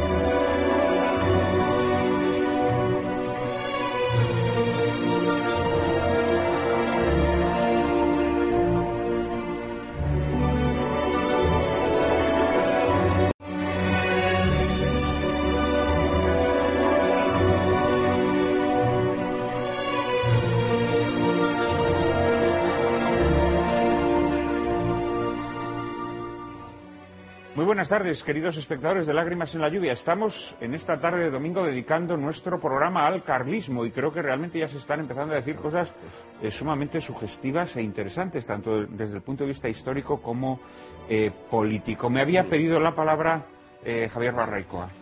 Eh, ante el peligro de reducir la visión del carlismo a un puro problema jurídico dinástico sucesorio. No, pero esto es necesario hablarlo Sí, también, sí, sí, indudablemente. pero, digamos, la genialidad del carlismo y del pensamiento carlista fue distinguir entre eh, la legitimidad de derecho y de hecho, de tal forma que si incluso Isabel II, siendo ilegítima de derecho, hubiera correspondido a la esencia de España, a ese espíritu del pueblo español, etcétera, podría haber acabado perfectamente siendo reconocida por los propios carlistas. Y viceversa. Y Carlos V, si, si se hubiera hecho liberal, hubiera sido traicionado. Por lo tanto, el problema no es un problema solo dinástico, es esencial comprenderlo como dinástico, pero es, como decíais, dos cosmovisiones, ¿no? Donde hay una perversión en los historiadores, o cuando, mejor dicho, la historia llega a los libros de texto, donde el carlismo es el gran desconocido del siglo XIX, solo para decir que son los absolutistas, esto es muy eh, impresionante, esto es muy impresionante porque efectivamente hay libros de texto de bachillerato en donde se trata de mostrar una historia del siglo XIX sin el carlismo. es, es, verdaderamente llamativo. Sí, sí. Pero no solo eso, sino que además la perversión viene porque se, identifica el carlismo con el absolutismo. Sí, claro, claro. Eh, Bartina, eh, a principios del siglo XX, cuando se refiere a la revolución de 1820, la revolución liberal, dice, en España hay tres partidos. Dice, uno es el Partido Liberal, que es el que ha hecho la revolución, por tanto serían los extremistas, los revolucionarios, los anticlericales. Otro, el absolutista, dice que está lleno de masones, ¿eh? todo lleno de masones. Y luego el realista. ¿eh? El realista dice que al cual sigue todo el pueblo. ¿Eh? Este pueblo realista será el que en 1920 desarrolla las guerras realistas, que es un antecedente del carlismo. Por tanto, el carlismo nada tiene que ver con ese partido absolutista lleno de masones, cuyos generales, luego curiosamente, son los generales isabelinos que combaten al carlismo. Y a partir de ahí es donde se crea esa trampa, digamos, a mi entender intelectual, de una modernidad que tiene una izquierda, a veces más revolucionaria, menos revolucionaria, más liberal, menos liberal, y una derecha más o menos conservadora, que a lo largo de todo el siglo XIX pues va intentando transmutar y cambiar y, digamos, adaptarse para digamos, eh, reabsorber el carlismo y llevarlo a, esa dialéctica de derecha-izquierda. E y el carlismo, digamos, frente a otros movimientos contrarrevolucionarios, pues tiene la excepcionalidad de una resistencia y de una identidad tan potente que durante todo un siglo, digamos, no, no, entra en ese juego como en otros movimientos sí entraron. Entonces yo creo que es fundamental. Luego, luego sí entró, ¿eh? también, también entró un poquito en ese juego, yo creo, el carlismo. ¿eh? Sí, pero digamos ya en cuestiones político-coyunturales, pero digamos. Más avanzadas. Sí, más avanzadas, claro, lógicamente, porque, porque eh, mantener una identidad tan potente durante tanto tiempo, eh, digamos, los movimientos políticos. Mm, lo, triste es que ¿eh? cuando no la mantiene, yo creo que no la mantiene por un plato de lentejas. Es, triste, ¿no? Porque después de esa lucha heroica, pues eh, todas las desvirtuaciones que sufre posteriormente, luego mm, tendremos ocasión de analizarlo, no dejan de ser, de producir melancolía, ¿no? me han pedido la palabra todos los invitados. Empezamos por, por Alfonso Bollón de Mendoza. Bien, ha ido saliendo muchas cosas. Por ejemplo, tema de carlismo y absolutismo. Evidentemente, la mayor parte de los absolutistas están con don Carlos. Sí quiero remarcar que no todos. A veces se simplifica demasiado diciendo que los isabelinos son los liberales y los carlistas son los absolutistas. Pues bien, hay algunos absolutistas que están con Isabel II y que al principio de la Primera Guerra Carlista son determinantes para el triunfo de Isabel II. Pienso, por ejemplo, en Gerard Sarsfield, que es el que aplasta la sublevación carlista en noviembre del 33 en Navarra Vascongadas, que era el antiguo jefe de los realistas navarros en el trienio liberal. Pienso, por ejemplo, el general Quesada, que es otro de los que combate contra los carlistas en los primeros días y manda un era capitán general de Castilla la Vieja hace un manifiesto diciendo que él como católico solo puede ser en absolutista y solo puede estar al lado de la reina, etcétera. Por lo tanto, y luego le asesinan los liberales el 36 en Madrid, ponen un tenderete en la Puerta del Sol donde venden su carne. Pero eh, es un episodio que cuesta borro en la Biblia en España.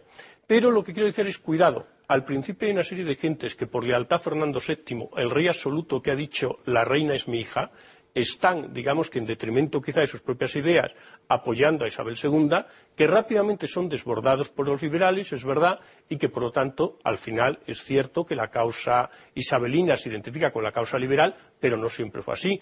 Donoso Cortés, por ejemplo, en su historia de la regencia, yo creo que recoge esto bastante bien cuando plantea que los liberales eran poquitos y audaces, los monárquicos que él llama, los, digamos, absolutistas isabelinos, eran muchos pero menos operativos, y luego los carlistas que eran muy numerosos.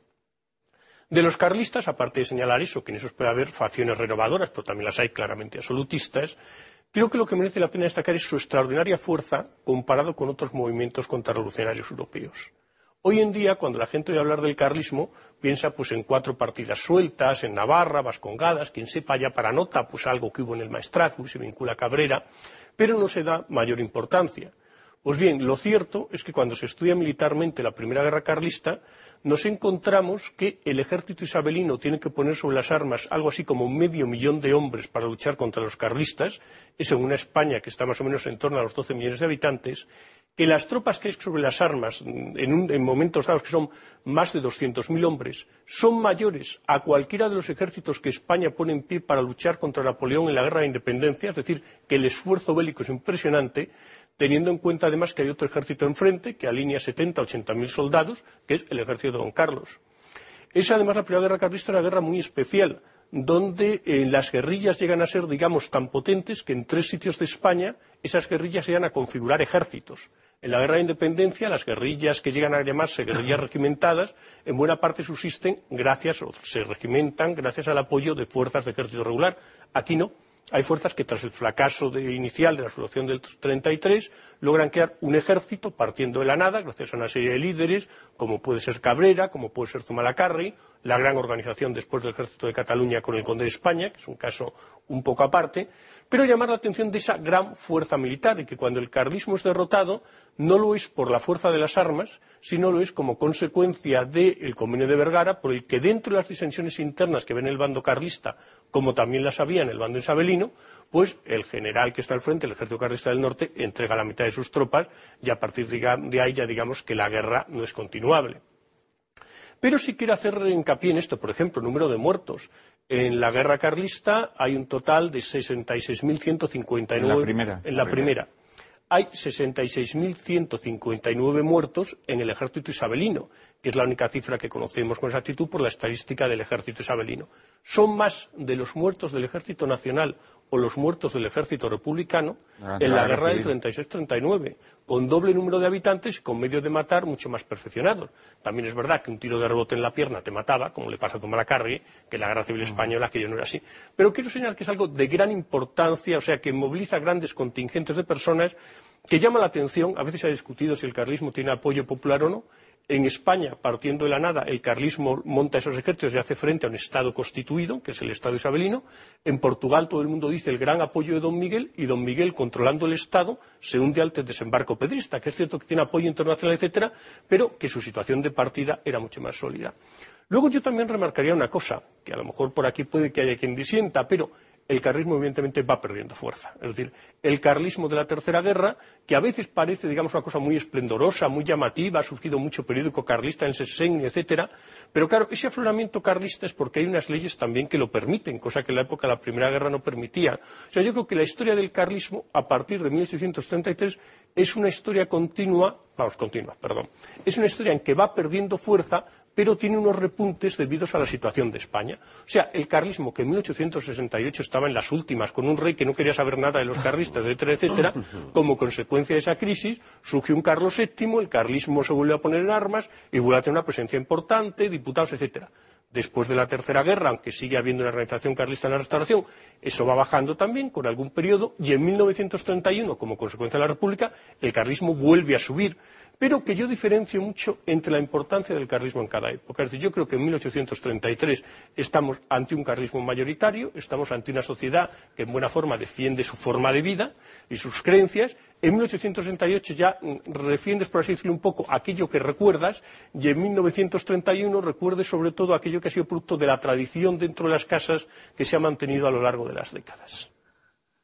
Miguel, pues, eh, ¿estás de acuerdo o no? Si, Alfonso pensaba que el que iba a estar en desacuerdo era yo, se confunde, porque me parece muy razonable todo lo que ha dicho. Yo eh, siempre todo es susceptible de acentuarse de una manera diferente y es lo que voy a procurar hacer a continuación de modo breve. En primer lugar, eh, me parece extraordinariamente importante la explicación del carlismo inicial. Creo que distinguir el carlismo del absolutismo, esto es una explicación. Quizá para nuestros espectadores sería importante que dijerais a qué llamáis absolutismo. Claro, porque mucha gente la idea que tiene del absolutismo es falsa y además Claro. De forma tendenciosa han procurado que confunda efectivamente absolutismo con carlismo. ¿Qué entendemos por absolutismo? Es a lo que iba a referirme. Es decir, eh, en se suele utilizar como categoría del absolutismo, que es una categoría que no se corresponde con los usos lingüísticos de la época, donde se hablaba, si acaso, de la monarquía absoluta pero no del absolutismo monárquico, que es una categorización ideológica, que en realidad es la categorización ideológica propia, en realidad, del Estado moderno, es decir, del Estado que nace contra la cristiandad, sobre todo formalizado después de la paz de Westfalia de 1648, y que sobre todo tiene un repunte con lo que llamamos el despotismo ilustrado. De tal manera que el Estado absolutista de alguna manera es un Estado anticatólico. Es un Estado que, o que tiene elementos doctrinalmente anticatólicos, que se concretan en ocasiones en tendencias anticatólicas, a través fundamentalmente de las tendencias jansenistizantes y de las tendencias regalistas, que son crecientes en la monarquía borbónica, pero que sobre todo son muy evidentes en el reinado de Carlos III y en el reinado de Carlos IV. Eh, que hay algo de acarreo eh, en quienes defienden el carlismo de todas esas cosas? Sí, porque al principio lo que no hay es una gran elaboración doctrinal. Que en general quienes son, están con don Carlos lo están con los aspectos más positivos de la monarquía tradicional, aunque algo de, hayan acarreado, hayan arrastrado de ese tipo de, de contaminaciones, también. Pero es que estamos hablando de un momento en el que lo fundamental es una reacción ante una agresión frente a una vivencia de una tradición. Una tradición, si se quiere, desvitalizada en parte, si se quiere, contaminada, pero que es operante. Entonces, eso explica ciertas tomas de posición, pero que en general el carlismo muy pronto va adquiriendo la imagen de lo renovador frente a lo conservador, según las categorías historiográficas de Suárez Verdeguer, que han sido muy discutidas, pero que a mí me parecen extraordinariamente positivas a la hora de describir. El absolutismo es el conservatismo, es la conformidad con el estado de cosas del antiguo régimen, y frente a eso hay dos, dos eh, reformismos. Hay un reformismo innovador, que es la copia de Francia, y que es el liberalismo, y hay un reformismo renovador, que es la recuperación de lo mejor de la tradición española. Entonces, esos, esos dos reformismos son los que se van a encontrar en lucha, porque el fenómeno absolutista en general, más allá de ciertas predisposiciones de simpatía inicial, van a terminar, desde el punto de vista político, operando a favor de la, del liberalismo y a favor de la, de la sucesión femenina. Para esto es importantísimo la comprensión de la llamada década ominosa, sin la cual, sin sus reformas administrativas, políticas y sobre todo sin lo que es esa maniobra que yo he llamado antes golpe de Estado, que permite la sucesión femenina, ¿y quiénes hacen eso? Eso hacen los que son llamados absolutistas, que son los que están poniendo las bases para que pueda haber la sucesión liberal. Hay una connivencia absolutismo-liberalismo frente a lo que es el realismo que va a derivar en el, en el carlismo. Con todos los matices que se puedan hacer a una caracterización que efectivamente cuando se hace respecto de hechos históricos en los que la doctrina no está perfectamente definida, porque se está definiendo y va a tardar decenios en definirse, es muy complejo. Pero en realidad esto se, ve muy pronto. Cuando Balmes, en un texto que he citado en otras ocasiones en este programa, escribe de una manera verdaderamente sutil, describiendo a los moderados, que son verdaderamente quienes van a asentar el liberalismo en España, porque el liberalismo progresista solamente destruye. Eh, y lo que hacen los liberales moderados es conservar la destrucción, es decir, es conservar la revolución. Esto Balmes lo describe en una fórmula sintética que el padre Casanova, en sus obras completas, resumía como el Partido Conservador conserva así la revolución. Pero que el texto balmesiano es más agudo, porque dice el partido al que bautizaron sus instintos en 1833, las fechas se podrían indagar, pero al que bautizaron sus instintos y se llamó moderado, y al que ya en la década de los 40 bautizó su sistema y se llamó conservador. Es que al principio lo que había que hacer era moderar la revolución, pero para afirmarla. Y después lo que había que hacer era conservar la revolución ya producida. Balmes ha pasado la historia como un autor medio pensionista. Eh, en realidad lo es en parte por su pensamiento y en realidad lo es en parte por su actitud aunque los liberales han intentado atraerlo excesivamente para ellos, porque Balmes es el precursor de la campaña a diferencia de Viluma y otros apoyos, del marqués de Viluma y otros apoyos del matrimonio regio, la idea de casar a Isabel con el hijo de don Carlos V, es decir, con don Carlos VI, con el conde de Montemolín, Idea que fracasa porque los liberales son los que se empecinan. Y Balmes, cuando el, matrimonio se ha hecho imposible, para, conseguir la, la reunificación de la familia real sobre la base de la tradición, probablemente moderada, pero sobre la base de la tradición, eh, cierra su periódico. Es decir, que. eh, y ahí es donde nos encontramos ya con toda esa evolución que Alfonso Bullón de Mendoza trazaba es que el carlismo mayoritario, multitudinario de la Primera Guerra, Henningsen, el famoso capitán que cae en las filas de Don Carlos, eh, el famoso aventurero inglés que cae en las, en las filas de Don Carlos de Milagro y se hace, termina de capitán, pues en sus memorias, que son interesantísimas, cuenta como España era entera carlista. Claro, ¿eso se eh, mantiene después? Pues es muy difícil. Es muy difícil que cuando han ganado los liberales, han hecho la desamortización, han- es muy difícil que el carlismo pueda tener ese arraigo social. ¿Ese arraigo social se mantiene? Sí, tan se mantiene como que mm, es que las escaramuzas son permanentes. La guerra dels matiners, que ha sido de los madrugadores, que ha sido, que ha sido evocada, está entre el 46 y el 49. Pero luego está el desembarco de San Carlos de la Rápita, que es una intentona. Es que prácticamente no hay un momento de paz. Hay guerrillas por doquier. Que esas guerrillas por doquier no son comparables con un ejército y con media España o con tres cuartas partes de España en defensa de Don Carlos. Claro. Claro, es evidente que las circunstancias han cambiado radicalmente. Pero es que cuando llega la Tercera Guerra Carlista, pese a todo, es verdad que está el elemento eh, desencadenante de la, gloriosa, para ellos, claro, esta revolución de 1868. Cuando digo para ellos me refiero a los liberales. Claro, pero que hay desencadenantes siempre que hacen emerger esa especie de, de gran guadiana histórico que es el carlismo, como se ha llamado en tantas ocasiones al carlismo. Sí, pero yo, estando de acuerdo con Alfonso Bullón, y no puedo no estarlo, el carlismo de la primera época, de la primera guerra, con Castilla entera carlista, no es comparable al carlismo de la tercera guerra.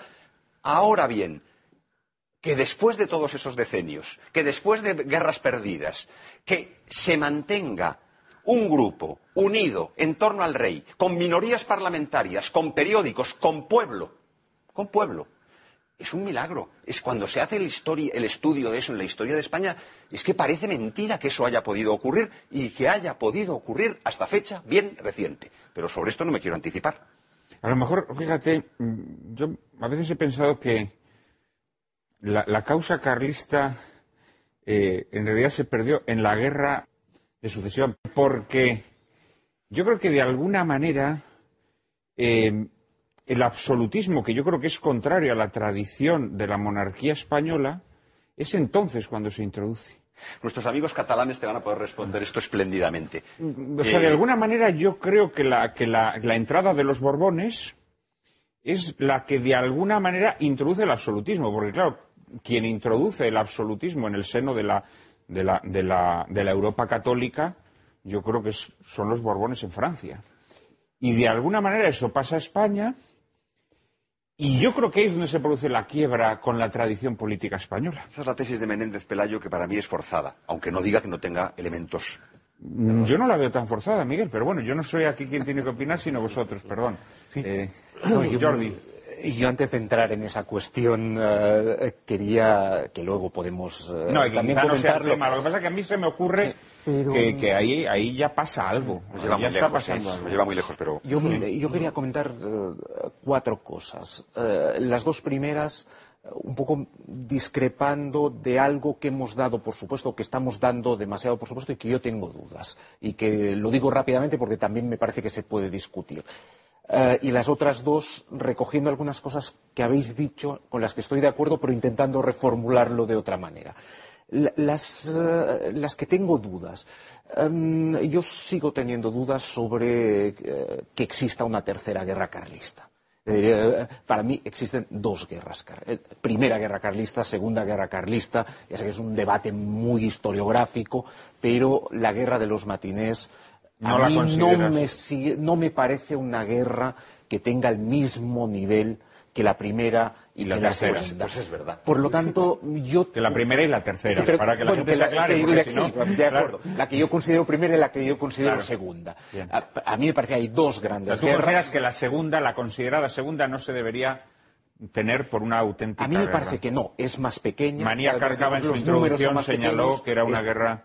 Está solo en Cataluña, eh, por una serie de razones yo tiendo a hablar de dos grandes y luego algunas guerras más pequeñas y un montón de, movimientos, asonadas, etcétera, etcétera. Pero lo podemos discutir. La segunda es que también hemos dado, por supuesto, eh, muy rápidamente el tema de los fueros. Eh, y, yo no tengo tan claro que los fueros vayan con el carlismo desde el primer momento. Es decir, que, que convertir el trilema en Dios, patria, rey en Dios, patria, rey, fueros, a mí me parece que es algo que se hace a lo largo del siglo XIX, pero que a lo mejor habría que distinguir. Y a mí me parece que fueros durante buena parte del siglo XIX y para muchos carlistas creo que ya lo integra patria. Pero bueno, esa sería otra cosa que puede. Luego voy a lo otro y tiene que ver con lo que eh, decíais de los libros de texto. Pero no solo los libros de texto, buena parte de las historias de España que uno puede ver eh, las explicaciones sobre el siglo XIX. Yo creo que hay dos grandes equívocos. Eh, el primero es pensar que el carlismo es, o que los carlistas querían volver hacia atrás. Que eso es algo que se ha comentado, dicho muchas veces, pero a mí me parece falso falso, relativamente falso. Es decir, de acuerdo, hay una reacción contra el liberalismo, contra la revolución, pero no se pretende volver a esa sociedad absolutista o la llamemos sociedad del antiguo régimen. Hay un proyecto claro de sociedad. Y en el caso español y en otros casos, yo creo que de Mestre eh, en las consideraciones sobre Francia ya lo tiene claro. No se puede volver atrás. De hecho, ese es el gran error de Fernando VII en las dos restauraciones, haber creído que se puede volver a 1808. Y, yo creo que, esa es una caracterización del carlismo que lo hace relativamente incomprensible en el siglo XIX. el carlismo tiene un proyecto.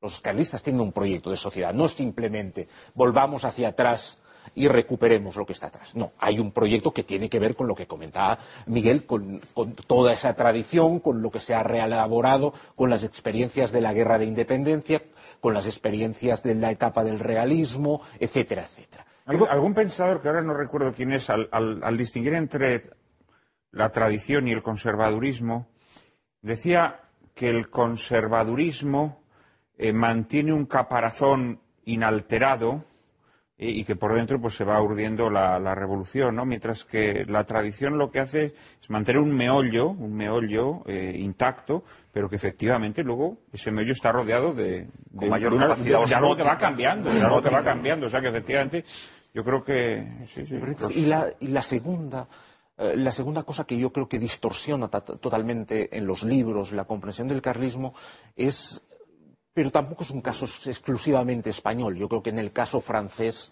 eh, digamos, también ocurre eh, cuando se explica la historia de Francia desde la Revolución Francesa hasta la Tercera República, que es la, idea de que las cosas solo podían haber sido de esa manera. Eh, por lo tanto, se está escribiendo una historia desde nuestra posición de privilegio que sabemos cómo termina el siglo XIX y sabemos que el carlismo, después de la que yo considero segunda guerra carlista o la tercera, queda prácticamente desarticulado. Eh, eh, y claro, y de ahí deducimos que no podía haber sido de otra manera. Y por lo tanto, eh, por eso en los libros de texto no necesariamente debe estar el carlismo, porque es algo que, pensado de esa manera, estaba condenado al fracaso. Lo que estaba condenado al éxito era el liberalismo. Por tanto, podemos construir un siglo XIX que es el de la construcción del liberalismo prácticamente con pequeñitas oposiciones eh, pero en cambio em, eso traiciona totalmente lo que es el siglo XIX y traiciona sobre todo eh, lo que era el siglo XIX para las personas que vivían en el siglo XIX, que evidentemente no saben ni que eso va a ser lo que va a ganar y evidentemente pueden mantener durante mucho tiempo la idea, las esperanzas, lo que sea, también de que ganen otros. todo es posible en el siglo XIX. y sobre todo en la Primera Guerra. Yo sigo sin saber que eso vaya a ganar. Es decir, yo, yo yo anhelo el momento en el que esto que estamos hablando del 19. Estamos hablando del 19. No, no, ya, pero que quiero decir que la historia es muy larga, que la historia es muy larga y la gente se tendrá que descalabrar y caer al abismo y luego, pues, eh, o sea que efectivamente, o sea que es, creo que es injusto tener esa visión de que las cosas tenían que suceder así. ¿no? pero yo, totalmente de acuerdo yo he visto, yo decía el caso de España, pero yo he visto historias del siglo XIX de Portugal en la que eh, es la historia del liberalismo en el siglo XIX en Portugal, como si no hubiese habido miguelistas eh, en Portugal. Y, en el caso español se ha hecho muchas veces. Puramente aparecen los carlistas como un detalle casi. Eh, aquellos que han aparecido en un momento determinado para ponérselo más difícil a esos liberales que están condenados eh, a, terminar triunfando. y yo creo que esos dos problemas son los que convierten en nuestros libros de texto, en buena parte de las historias, en incomprensible el carlismo y en incomprensible el siglo XIX. Porque yo sigo pensando que el siglo XIX, tal como lo hemos contado hasta ahora, es incomprensible.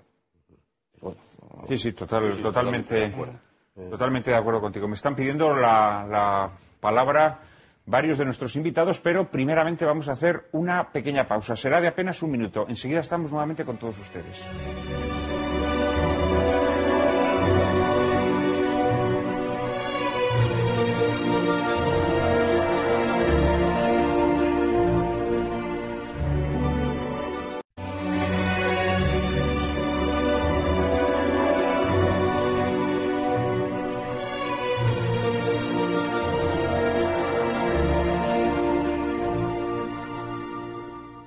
Buenas tardes, queridos espectadores de Lágrimas en la Lluvia. Estamos en esta tarde de domingo dedicando nuestro programa al carlismo. Eh, creo que ya se han tocado temas eh, sumamente interesantes para hacer más comprensible nuestra historia eh, del siglo XIX y estoy seguro que las intervenciones de nuestros invitados que vengan en estos dos bloques que todavía nos restan contribuirán a aclarar todavía más eh, sus ideas sobre la España de los siglos XIX y XX. Me había pedido la palabra Javier Barraicoa. Sí, yo un poco por también diferir eh, la tesis de Alfonso en cierta medida tienes razón y en cierta medida pues, pues, pues, variaré y frente a Jordi Canal pues también voy a hacer una pequeña objeción. Yo creo que querer reducir el carlismo a las guerras carlistas sería no entender nada, ¿no? Porque, como bien has comentado antes, si no entendemos un antecedente clarísimo y una tradición que historiadores como Rovira y Virgili, republicanos, federalistas, llegan a decir que 1714 hila no con el catalanismo, sino con los carlistas de la montaña, significa que hay como una hilación en un espíritu eh, de una tradición que es real, no es el hombre abstracto de la modernidad, son hombres concretos, familias concretas, donde vas viendo cómo mm, no se entendería el carlismo sin la guerra gran, la guerra grande, en 1793-1795, durante, durante la cual todo el pueblo catalán en armas se levanta voluntariamente contra la Revolución Francesa, invade Francia para recuperar el Rosellón, al grito de Viva España, eh, con banderas españolas, eh, esto, a cabo de pocos años, en 1808, las mismas familias están combatiendo contra el francés, contra Napoleón, porque es, lo anticlerical, Napoleón es satánico, es el anticristo, y por lo tanto es va contra la tradición, con la esencia de la tradición. Al cabo de pocos años, en 1820, las mismas familias carlistas son, mejor dicho, son realistas, son los realistas que están contra el trío liberal hay otra guerra que, nunca se tiene en cuenta, que es la de los malcontents o agraviados, que es una guerra en Cataluña, porque se levantan en armas porque creen que Calomarde está influyendo demasiado en Fernando VII y, por tanto, la revolución eh, está desvirtuando la monarquía y todo el pueblo catalán, bueno, una parte del pueblo catalán, se levanta en armas y monta otra guerra, que es un antecedente carlista. Y el lema es eh, queremos eh, que vuelva a la Inquisición y no a la policía, eh, porque querían ya poner los sistemas policiales modernos y, entonces... Qué sabios eran. Qué sabios, eran, ¿no? Y volver la Inquisición la policía, por favor. Claro, porque si hay un, digamos, un orden moral, pues no hace falta la policía, ¿no?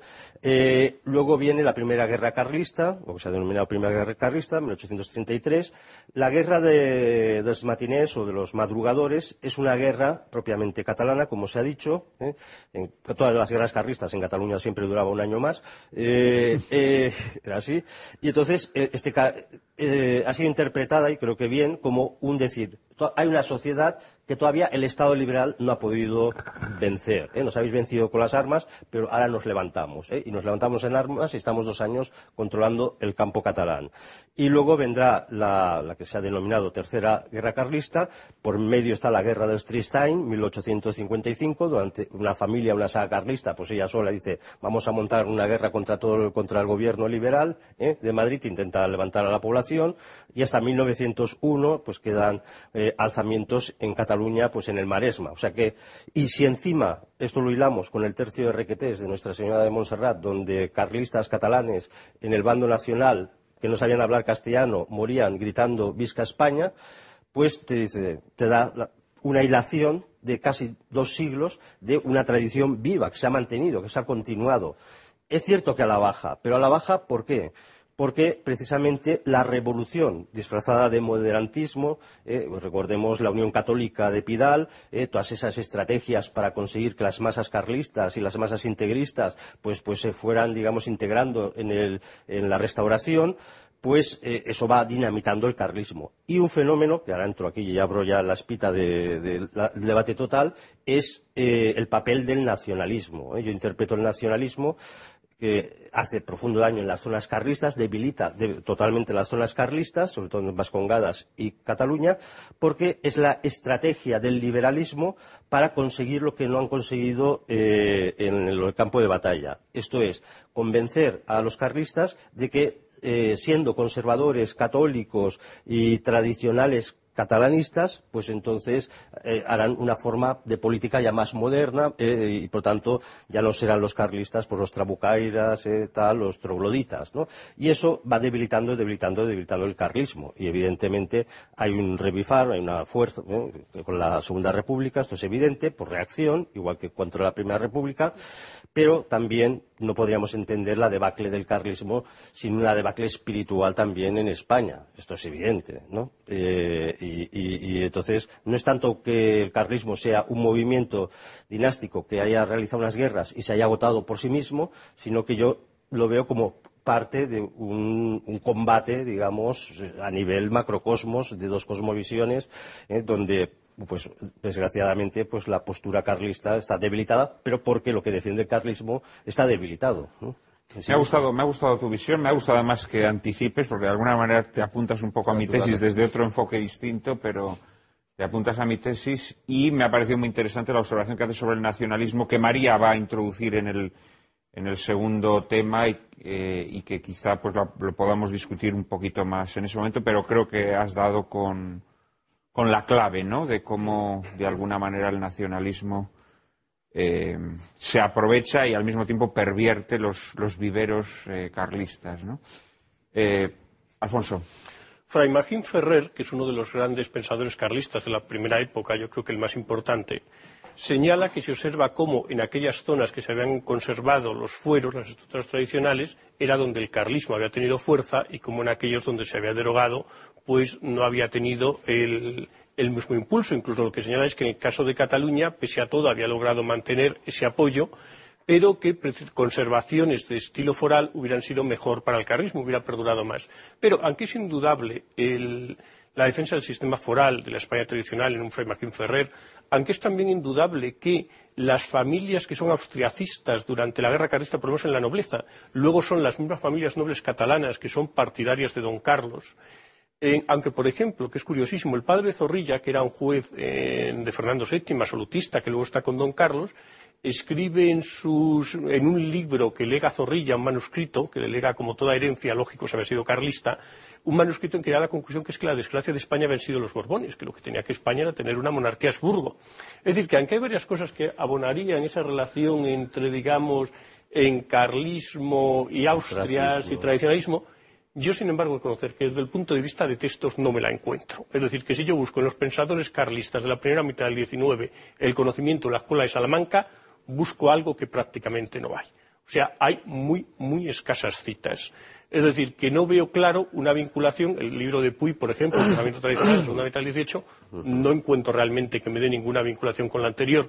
Yo creo que sí, como plantea Menéndez Pelayo, el siglo XVIII supone una ruptura muy fuerte y que por lo tanto em, veo que puede haber algún elemento, alguien que lo tal, pero no, en su día hice un cuadro viendo Sí que se veía que en el carlismo había un sector que era más ilustrado y un sector que era más tradicionalista, pero cuidado, no pensemos que el sector más tradicionalista era más fuerte que el más ilustrado ideológicamente. Pero bueno, eso nos metería en temas, digamos, de discutir mucho, pero que sí quiero hacer hincapié que no es tan clara esa continuidad sin más. ¿eh?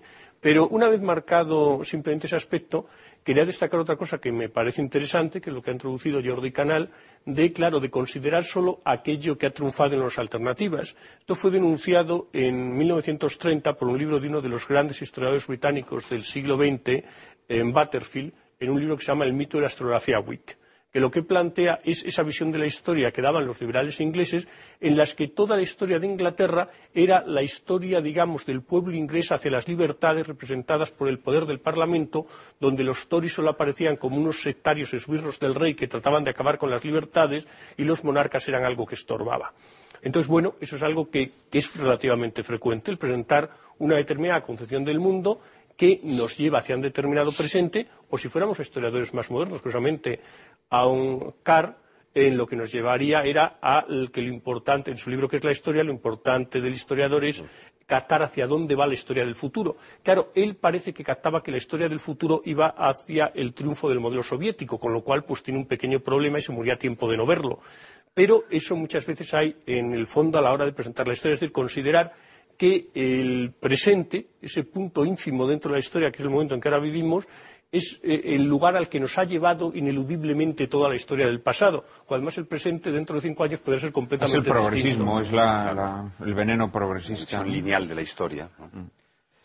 Vamos a ver, eh, sí, eh, yo en este punto me gustaría comentar algunas de las cosas que ha dicho Alfonso, sobre todo, porque de las que ha dicho Jordi Canal, eh, yo diría que discutir entre la autonomía de la Segunda Guerra, bueno, tiene un valor menor, eh, está más concentrada geográficamente.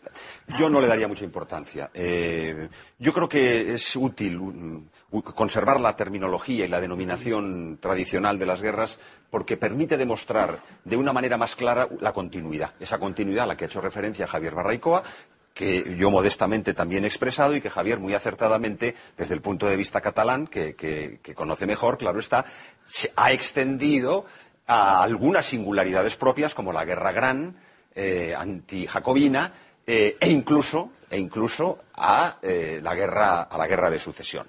Eh, eh, tema, interesantísimo en el que existe esa conexión sociológica evidente entre- que reconoce Rovira y Virgili, como citaba, Javier Barraicoa, es decir, entre las familias carlistas que antes han sido austriacistas y los que, se, como el padre Orlandis de ve- venerada memoria, decía que ellos, su familia, nunca habían sido butiflé, es decir, nunca habían sido mm, borbónicos en la guerra, en la guerra de sucesión. Pero mm, eh, digamos que esto que nos llevaría a la gran discusión de la guerra de sucesión y, a su, y a su- al significado del borbonismo, al significado incluso de la posición austriacista catalana, eh, hay que, el archiduque Carlos fue un desastre luego eh, como emperador de Austria y su línea no fue mucho más ortodoxa ni tradicional que la de Felipe V. Más bien me inclino a pensar que lo contrario, pero Sinceramente, prefiero no entrar. En cambio, de las malignidades que acaba de decir mi queridísimo amigo Alfonso Bullón de Mendoza, no puedo dejarlas pasar. Vamos a ver. Es decir, eh, Alfonso ha venido a, a, en realidad a destruir, a destruir de una manera seráfica, como es él, una buena parte de las tesis centrales de esa continuidad intelectual de lo que es el elemento renovador tradicionalista que está en el carlismo frente al absolutismo y frente a la, y, digamos, y de continuidad de lo que es la vieja España. En la España del 18, que había habido una decadencia de la escolástica es evidente, pero es que la decadencia de la escolástica española del 18 no es comparable con la decadencia de la escolástica de Francia, donde no es que hubiera decadencia, es que había desaparecido. Por eso de Mestre o de Bonal, cuando escriben como apologetas contrarrevolucionarios contra la Revolución Francesa, tienen que inventarse lo que pueden. Y por eso todos sus eh, errores doctrinales, por eso el, el fideísmo, por eso el ontologismo, por eso el irracionalismo, por eso el tradicionalismo filosófico, por eso todos los errores conceptuales.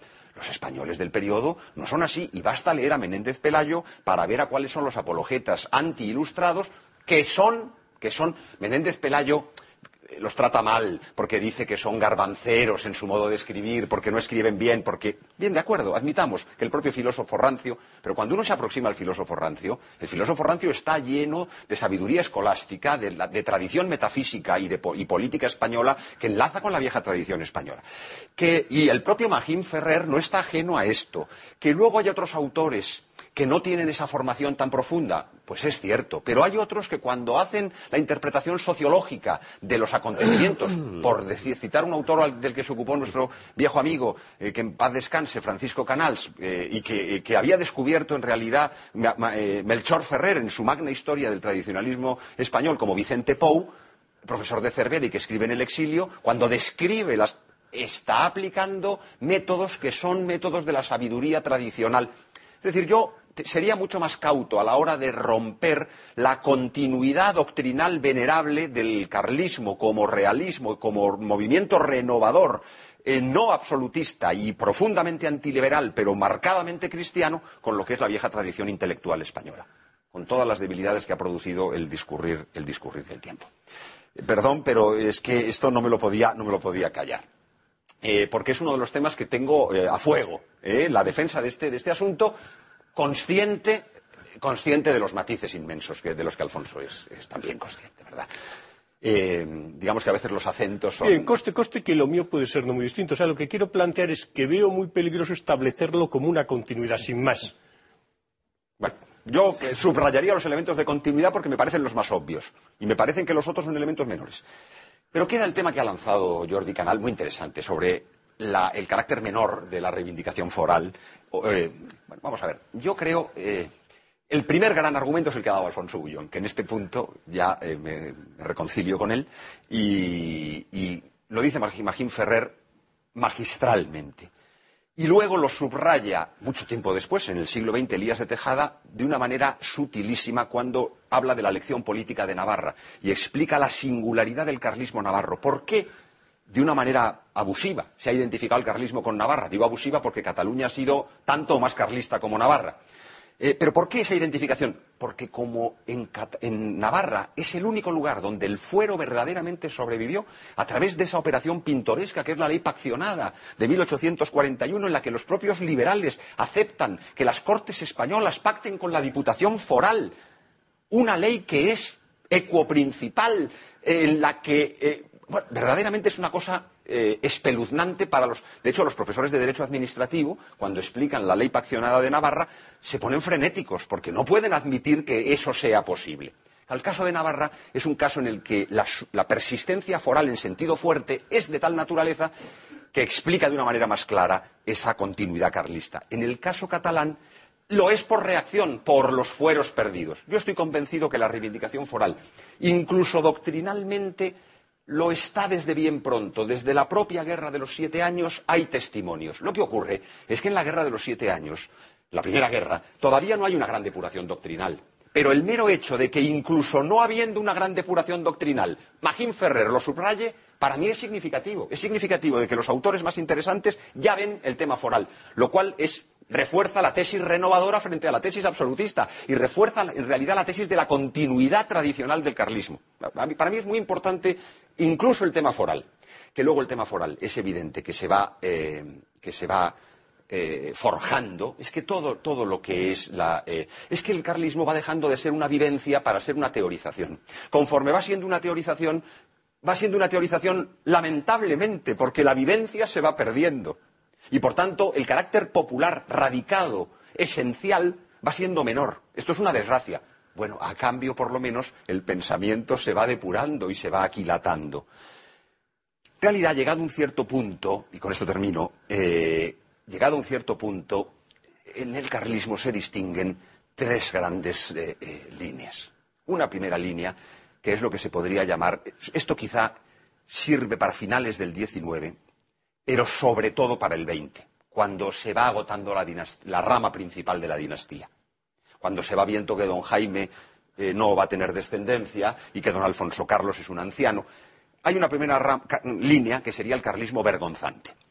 Es el carlismo familiar, radicado, dinástico, pero que conforme les resulta antipático e incómodo estar siempre en la oposición, el conde de Rodez nos lo cuenta en alguna ocasión. Teníamos un palco en el teatro principal de Pamplona y nunca podíamos ir a las funciones importantes, porque en esas ocasiones iba el gobernador o iba alguien de la familia usurpadora y entonces no íbamos y entonces teníamos el palco mejor del teatro de Pamplona y no podíamos ir, lo cual demuestra es muy significativo desde el punto de vista psicológico. Es muy incómodo vivir así. Ese es el carlismo vergonzante que en cuanto puede se libera. Es decir, en cuanto se muere don Alfonso Carlos e incluso antes. Están esperando a ver si don Jaime se muere y ya reconocemos a don Alfonso, llamado Trece, y a partir de ese momento se acabó el problema. Primer eh, asunto, el carlismo vergonzante.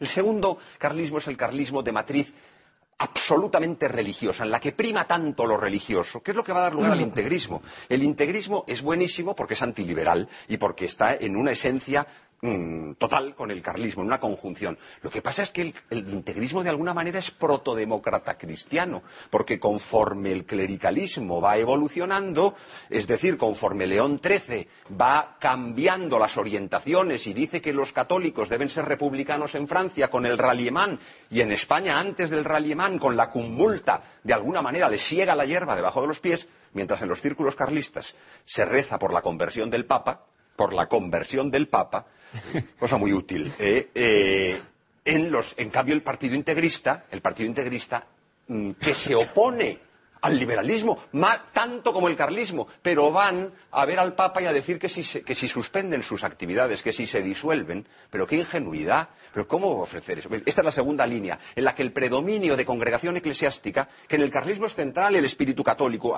ultramontano, montaraz, tradicional, pero conforme se va desligando del principio dinástico, conforme se desliga del principio político, se convierte en una protodemocracia cristiana. Ahí está el origen de los nacionalismos, por otra parte. Los nacionalismos vasco y catalán, a través de la vía que explicó Barraicoa y que tú complementabas muy bien, pero no viene tanto del carlismo estricto sensu como del integrismo, que es una rama del carlismo que se extiende a partir de 1888 con Nocedal. Y en tercer lugar está el carlismo más puro, en el que el principio político se mantiene siempre ligado a la afección a la persona del rey. Es decir, los principios están todos, pero también está el rey. Entonces, bueno, pero con esto nos hemos ido yendo hacia, no solamente hacia finales del 19, sino hacia el 20. Claro, claro, claro. Es que te estás, te estás anticipando un poco y, Jordi Canal también ha pedido la palabra. Eh, bueno, yo quería intervenir sobre lo de la continuidad, eh, continuidad, pero antes eh, no me resisto a decir alguna cosa sobre el tema que yo mismo he introducido de alguna manera, el tema de los fueros. yo lo que estaba intentando plantear claro, es evidente que mm, para entender el carlismo navarro, para entender el conflicto en Navarra, el tema de los, de los fueros es fundamental. Entre otras cosas porque están ahí y existen.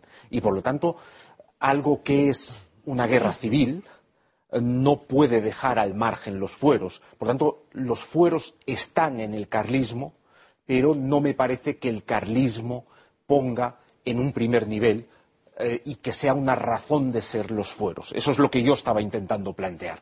si uno analiza los primeros textos eh, que nos dejan esos carlistas, el tema de los fueros no es nunca tan importante como lo va a ser a partir del 39-40 y ya no digamos en la eh, mi segunda guerra carlista, la, tercera, como decíamos, y ya no digamos a finales del siglo XIX, principios del XX, cuando hay una competencia que los nacionalistas están haciendo. Por tanto, eh, va en crecimiento lo de los fueros. Yo puramente quería decir eso. Que, es, que están ahí, es evidente, porque no puede ser de otra manera. Pero fijaros que en el caso catalán, eh, yo siempre recuerdo una proclama de Savalls en el 74, si no recuerdo mal, que desde el balcón de, un balcón de una casa en Olot, eh, cuando es la capital del carlismo catalán en la, en la guerra, eh, digamos, hace un discurso apelando a los fueros. Y ante la pasividad de los que le están escuchando, les cuenta que son los fueros. Por lo tanto, mm, yo creo que ahí hay algo eh, algo a matizar, para decirlo de alguna manera. Digamos, los fueros están, es evidente. Lo que yo, a mí no me parece es que los fueros sean la razón del carlismo. Lo que pasa es que a lo mejor quienes le escuchaban, quienes le escuchaban no sabían lo que eran los fueros porque lo vivían. O sea, ellos consideraban que su vida tenía que estar... ya no, me parece, en esa época. En Cataluña ya no. En, Cataluña ya no. Porque habían desaparecido con la nueva planta. Lo que pasa es que lo que me parece, yo creo que la apostilla de Jordi es extraordinariamente interesante. ¿eh? Y creo que bastante certera, perdona por decir bastante solo. Eh, ¿Dónde radica, yo creo, el, el acento de lo que yo querría añadir un poco críticamente, aun aceptando el, origen de su observación, es que lo que no se puede olvidar, y esto nos mete en lo que creo que va a ser el, desenlace del programa, en el último bloque, ¿no? No se puede olvidar que el carlismo pertenece por su propia, por su propia naturaleza al mundo antiguo. Se ha ido forjando en lucha con el nuevo, ha ido contaminándose inevitablemente con algunas categorizaciones del nuevo esa teorización que es purificadora, pero que también de alguna manera obliga a olvidar aspectos que eran estrictamente vivenciales, que antes se vivían sin ser racionalizados. Y por tanto era un fenómeno de unidad. Es decir, en el carlismo está todo a la vez. Está la unidad religiosa como elemento central, como columna vertebral, sin la cual no se puede comprender España. Está esa idea de la España plural, en la que el fuero, eh, está más radicado en unos sitios que en otros, pero está. Claro, cuando está, está el carácter popular, está, todo eso está en una unidad, no se puede escindir. Cuando nosotros hoy hacemos ese tipo de juicios como el que hace Jordi, y es certero, porque dices que yo no veo en primer lugar el fuero. No, porque no está en primer lugar, porque no está ni en primero ni en segundo, porque está todo unido, porque es un modo de ver la política, de ver la realidad, previo al liberalismo, previo al racionalismo, previo a la civilización moderna. Luego, por tanto, nuestras, herramientas conceptuales para aproximarnos al fenómeno del carlismo a partir de esa perspectiva, naturalmente está condenado al fracaso. Solo cuando lo vemos como un elemento unitario, estamos en condiciones verdaderamente de, darnos cuenta de que con acentos distintos, con unos elementos que, en un momento tienen más fuerza que en otros, pero que forman parte de una unidad. Eh, muy brevemente os pido porque tenemos ya que ir cerrando. medio argumento, pero bueno, no... Alfonso. Ah, no, no, me había quedado que eh, había comentado que diría dos ah. cosas, pero no. Ah, que querías decir otra. Sí, puramente pues muy, rápido sobre el tema. luego podemos seguir discutiendo sobre el tema de la continuidad. yo mm, ahí me temo que estoy más de acuerdo con lo que planteaba Alfonso pero a lo mejor desde, eh, digamos, ahora, ahora, habéis centrado mucho el tema en lo doctrinario, para decirlo de alguna manera, la continuidad de las ideas. Eh, yo iba más bien, digamos, es cierto que la historia es continuidad, es evolución, pero también es ruptura. Y por lo tanto yo esa larga eh, evolución que, hacéis desde 1714 hasta, hasta, hoy o hasta como mínimo a finales del XIX, a mí me parece que hay momentos de ruptura tan importantes que de alguna manera invalidan o, como mínimo matizan muchísimo el argumento de la continuidad. ¿Cuáles? Eh, yo creo que el momento que va desde la Revolución Francesa, eh, por tanto, y como reacción la guerra de la Convención que habéis citado, yo la enmarcaría en esa reacción ya contra la Revolución Francesa y la guerra de la independencia. Yo creo que ahí hay una ruptura y en ese sentido a mí me parece que lo que ocurre a partir de 1808, para tomar una, fecha determinada, es realmente un... Ahí empieza algo. Que hay cosas de antes, evidentemente, siempre hay cosas de antes, pero estamos ante la construcción de un nuevo mundo. Y por lo tanto, yo no acabo de ver esa continuidad que iría de 1714 hasta 1901, para decirlo de alguna manera. A mí me parece que hay momentos y en ese sentido a mí el momento 1808-1876 me parece un momento especial. Totalmente de acuerdo, porque eh, lo contrario es negar el carácter central en la historia contemporánea de la Revolución Francesa. Otra cosa es la pre-Revolución Francesa, la ilustración como preparación, pero la que la Revolución Francesa marca un punto. Sí, estoy totalmente de acuerdo. Sí, pero eso sería mantener la tesis de la ruptura, pero con, una, con un reforzamiento a partir de 1789 y sus ecos españoles. Sí. Tenemos, tenemos que hacer una eh, breve pausa, después de la cual hablaremos, seguiremos hablando del carlismo, pero trataremos de mostrar que siguió habiendo carlismo después de esta época o de esta etapa de las guerras carlistas. Será en apenas un minuto, no nos abandonen, por favor.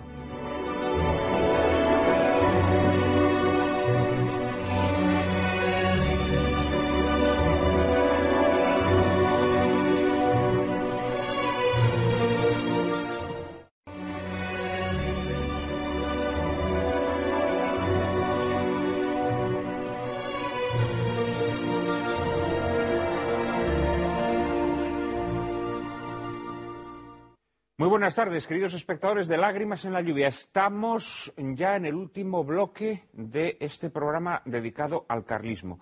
En los bloques anteriores hemos hablado sobre todo del carlismo en el siglo XIX y muy específicamente en el tiempo que media entre la muerte de Fernando VII, buscando también sus antecedentes, ciertamente, hasta eh, la restauración, hasta el final de la Tercera Guerra Carlista. Pero el carlismo siguió siendo una fuerza viva en la, eh, en, la España de finales del XIX y en la España del XX.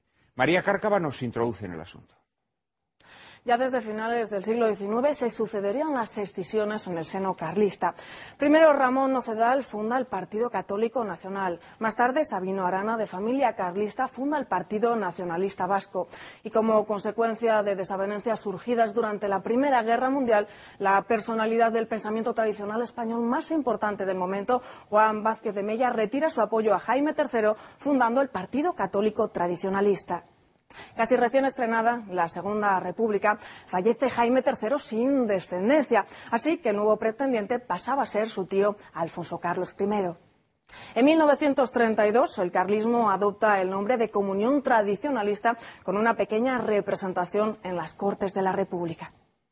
Liderados por Manuel Falconde, los carlistas participan de forma distinguida y heroica, agrupados en los tercios de Requetés en la Guerra Civil, pese a las serias discrepancias que mantuvieron con la jefatura de la sublevación.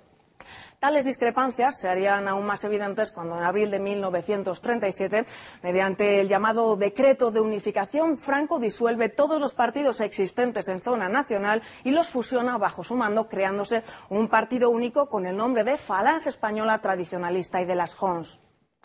La dictadura franquista se convertiría pronto para muchos en una decepción y las fricciones con los falangistas no tardarían en estallar, como prueban los tristes acontecimientos de la Basílica de Begoña en el año 1942. A partir de aquí, las excisiones en el seno carlista se harían frecuentes. Utilizados a veces por el régimen para crear disensiones entre los monárquicos, en los años 60 surgirá una facción carlista con el apoyo de Carlos Hugo de Borbón-Parma que se definirá socialista autogestionaria y que llegará a contarse entre las fuerzas que dieron origen a Izquierda Unida.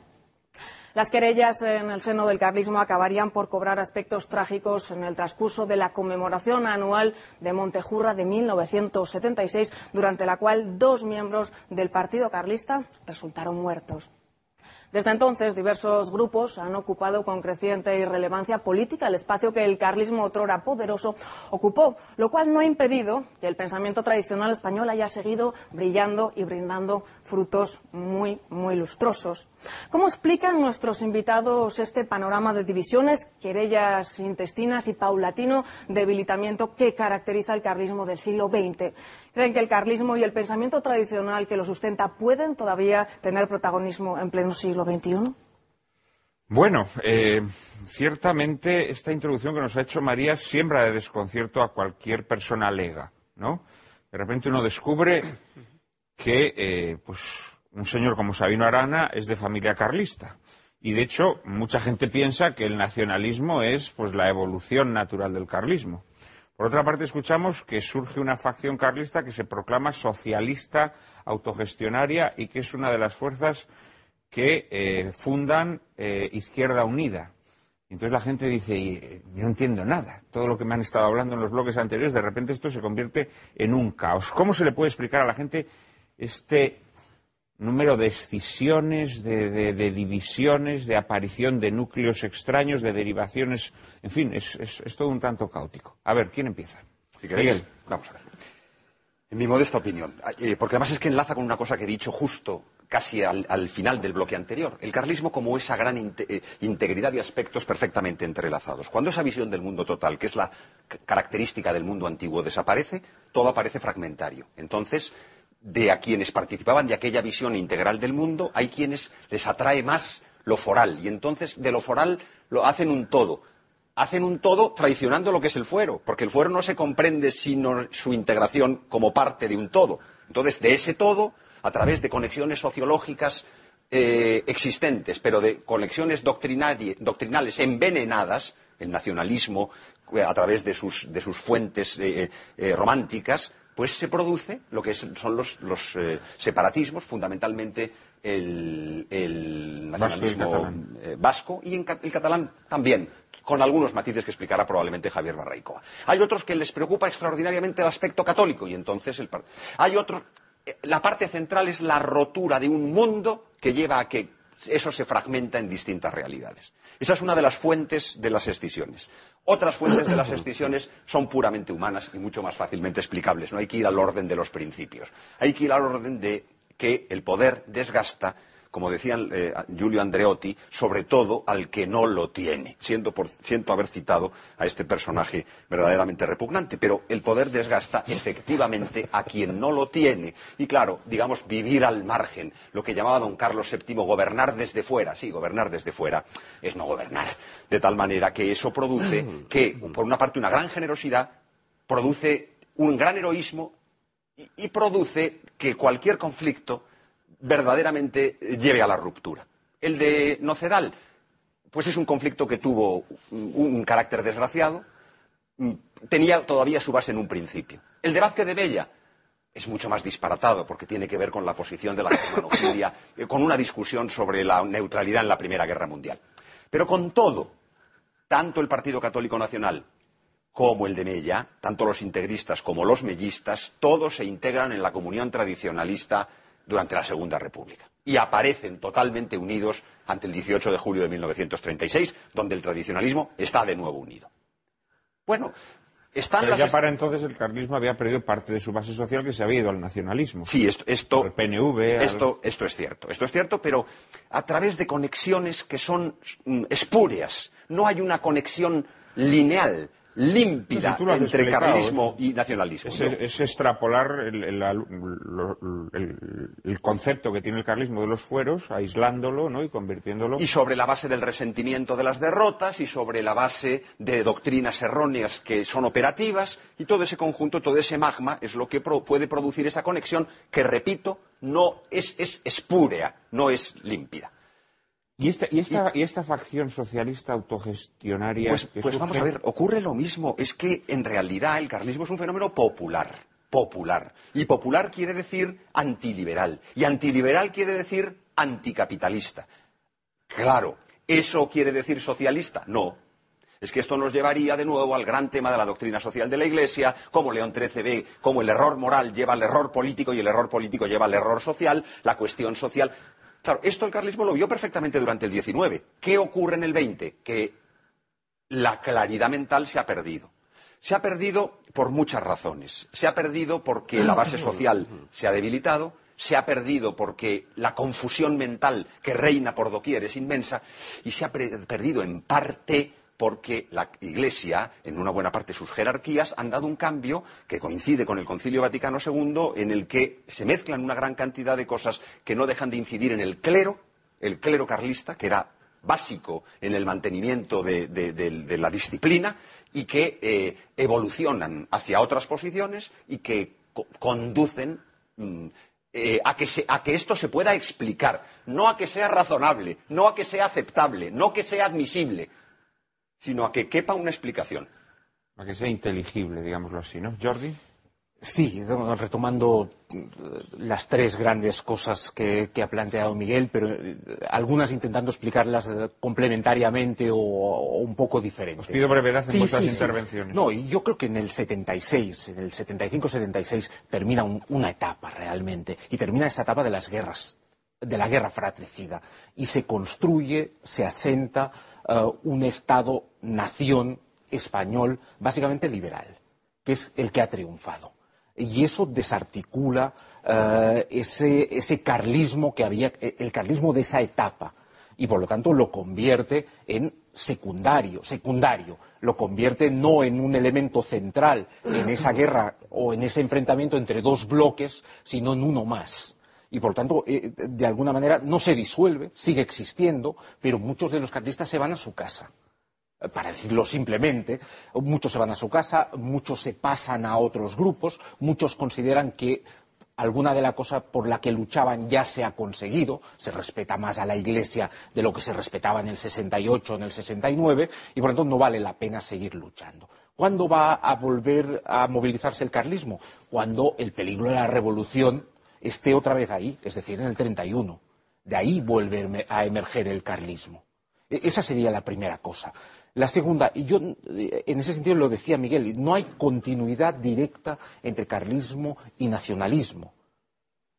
Eh, otra cosa es que haya carlistas que se hayan hecho nacionalistas, que el nacionalismo relea el carlismo, pero no hay necesariamente continuidad. Y en ese sentido, en el caso del nacionalismo vasco, eh, yo ahí estoy de acuerdo con lo que se ha planteado antes, me parece mucho más importante el integrismo como vía hacia el nacionalismo vasco. En el fondo, el nacionalismo vasco de Sabino Arana es una reinterpretación a contrario de la vieja tradición española en donde eh, el casticismo situaba a los musulmanes y a los judíos eh, como enemigos, simplemente el nacionalismo vasco hace el juego y convierte a los maquetos y a los españoles. Pero en el fondo es una relectura contrario de la vieja tradición. De ahí que haya que forzar siempre mucho las cosas. El caso catalán es mucho más cultural y la cosa es más compleja y la, tercera cosa que quería decir, en el carlismo socialista hay simplemente una relectura del pasado. En ese sentido, el carlismo ha sido siempre, dirán, popular, eh, por tanto social, por tanto socialista. Eh, es tan simple como eso. ¿Qué justifica esa lectura? El Vaticano II, una nueva generación de carlistas, las peleas con el franquismo en el interior del carlismo, un montón de cosas de ese tipo. Pero puramente lo que basa ese carlismo es una relectura del pasado. Si el carlismo ha sido siempre popular, social, pues ha sido siempre socialista. Por tanto, el carlismo, el único carlismo que puede ser es un carlismo socialista. Es una lectura de ese tipo. A mí me parece que en, un momento concreto, en los años 60, donde están ocurriendo muchas cosas en el seno del franquismo y en el seno de la sociedad española. Eh, hemos hablado del franquismo. Alfonso, ¿el carlismo se sintió en algún momento a gusto en el seno del franquismo? Pues yo creo que no, yo creo que no, y pese a que curiosamente el régimen de Franco trata de ser o de constituir una monarquía tradicional, pero lo hace de manera tal que los carlistas nunca se encuentran a gusto dentro del régimen, entre otras cosas porque el régimen es bastante beligerante en ocasiones contra los carlistas. Yo recuerdo en ocasiones que con una serie que hicimos hace poco sobre la Guerra Civil Española, entrevistando a antiguos combatientes de tercios de requetés, que uno de ellos contaba que estando volviendo de la División Azul en un permiso, a la salida de una misa se le ocurrió gritar ¡Viva el rey! Y acto seguido fueron a detenerle dos policías, dijo que no detenían porque era militar, llegó un oficial, le dio bofetadas, le encarcelaron, consejo de guerra, y no acabó peor porque como era carlista, resulta que no habían jurado bandera. Entonces técnicamente consideraron que no era militar y aunque se hubiera hecho la guerra civil española y en la División Azul, no le, le exoneraron del consejo de guerra. Claro, ese señor no estabas precisamente feliz con el régimen de Franco, ni lo estaría en su vida, ni la gente que en Navarra luchó vio que en Navarra los cargos los contraban los falangistas, etcétera, etcétera. Em, o sea que no, yo creo que realmente la mayor parte del carlismo no está contento con el régimen de Franco. Luego hay otros temas. Supongo además que el decreto de unificación tuvo que sentar fatal, ¿no? Sí, hombre, sentó evidentemente muy mal. Em, luego hay otros temas que quieren decir que, por ejemplo, tema de nacionalismo. Yo creo que ahí hay una renuncia primera, cuando se ve que no se puede llevar el rey de los carlistas a toda España, se dice, bueno, renunciamos al rey y entonces a ver si llevamos la ideología. Cuando se ve que la ideología tampoco, la religión, se renuncia también a, vamos, perdón, se renuncia a tratar de, de, imponer ese modelo de religión, de sociedad para toda España y se dice, bueno, simplemente en el Estado vasco, que podemos hacer conforme a nuestros principios. Creo también interesante mm, destacar que cuando la Segunda República el carlismo inicialmente no recibe mal la República. Tarda un mes, pero durante el primer mes no la mm. recibe mal. ¿Por qué cambia? Y se puede además decir la fecha exacta, que son los días 10 y 11 de mayo, por la quema de conventos. Porque el carlismo ha caído en la monarquía usurpadora. Bueno, ellos siempre habían dicho que no era la suya, pero el momento que la República empieza a quemar conventos han eh, ido contra la religión, que para los carlistas es lo principal. Y luego en el tema del carlismo socialista creo que hay también un tercer elemento a tener en cuenta, y es que evidentemente eh, don Javier o Carlos Hugo no iba a ser el rey de Franco. Y puesto que no eras el rey de Franco, podía ser el rey de los rojos. Hubo un montón de candidatos a ser el rey de los rojos. Uno de ellos, Don Juan, que un título, es el título de un libro de Rafael Borrás que se llama El rey de los rojos, que es Don Juan con la boina roja. Pero, eh, bueno, puesto que, digamos, el sucesor de Franco va a ser don Juan Carlos, hay que ver la otra perspectiva, que nosotros seamos los herederos de la monarquía popular. Y creo que también en ese tema tan intelectualmente bien montado, aunque yo creo que se equivocan en todo, pero que se forma con una gran brillantez, con mucho concepto, que luego no les va a ningún sitio, etcétera, del Partido Carlista, también se barajan esas cosas. Es decir, el Partido Carlista es un partido que resulta como muy moderno en sus planteamientos, lo que pasa es que se equivocan todo. Pero mm, bueno, es también, como se ha dicho, producto del tiempo en que estaba y producto de ver que ellos, el rey de Franco, no, iban a ser. Javier. Bueno, si me permites, remato un poquito. Eh, y para darle un poco de proyección y de esperanza, es verdad. ante todo, ¿tú cómo explicarías? ¿Ves también ese. bueno, lo has mencionado antes, ¿no? El trasvase del carlismo al nacionalismo. Sí. Eh, de alguna manera pervirtiendo o. Sí, es verdad que, ¿no? que no están directamente a través del partido integrista como en Vascongadas, pero sí a través de lo que será la Liga, ¿eh? la Liga como, digamos... Eh, Utilizando, por lo tanto, también una base social, ¿no? Y sobre todo el clero, el clero, los obispos catalanistas, porque ocurre una cosa muy interesante, que es en la restauración, eh, para evitar obispos díscolos, se promocionan obispos, digamos, a favor del régimen monárquico liberal, y en Cataluña, pues empiezan a darse obispados muy importantes a obispos catalanistas. Y es a partir de ahí donde se configura un clero, se empieza a configurar un clero catalanista, que es el que antes, digamos, formaba a todos los seminaristas que bajaban de las masías catalanas de la Cataluña interior, que eran carlistas y los acabaron transformando en catalanistas. Y al dejar de haber clero carlista, pues el, el carlismo queda resentido, ¿no? Pero si me permites, eh, eh, eh, en referencia a lo que decía María Cárcava y, el tema, ¿no? el carlismo parece que ha muerto. ¿no? Llega a, 1900, llega a Montejurra, 1976. yo interpreto a Montejurra como igual, exactamente igual que lo que ocurre con Carrero Blanco. Esto es, desde dentro del propio Estado y las cloacas del Estado hay que preparar la transición, con lo cual hay que eliminar, digamos, todo el resto de lo que suene pues, a la Cruzada Nacional del 18 de julio. Se orquesta pues, un conflicto entre carlistas que ya estaba ciertamente pues dividido ideológicamente, eh, movido por esas reformas del socialismo, cristianos por el socialismo, etcétera, que había contaminado a buena parte del carlismo popular. Y entonces llegamos a un momento donde tenemos que preguntarnos si el carlismo eh, sobrevivirá o no sobrevivirá. Y yo creo que la clave está en parte en lo que decía Miguel, eh, en el sentido que es verdad que el carlismo eh, había perdido, ha ido perdiendo con más de un siglo y medio de historia ese humus, digamos, vital, existencial, en el cual no hacía falta reflexionar sobre los fueros, porque eso que ahora hemos teorizado como principio de subsidiariedad ya se vivía en la sociedad lo que hemos eh, teorizado como principio de solidaridad ya se vivía en las sociedades tradicionales. Y entonces el carlismo, aunque se ha ido teorizando, el peligro y que lo que le haría desaparecer es que fuera una ideología. Y el carlismo nunca ha sido una ideología, ha sido un ideario y en cuanto ideario, eh, pues aplica, digamos, los principios en las realidades concretas. Y en la medida que el carlismo pueda ser un ideario, acaba siendo un referente o puede ser un referente muy importante para la sociedad. ¿eh?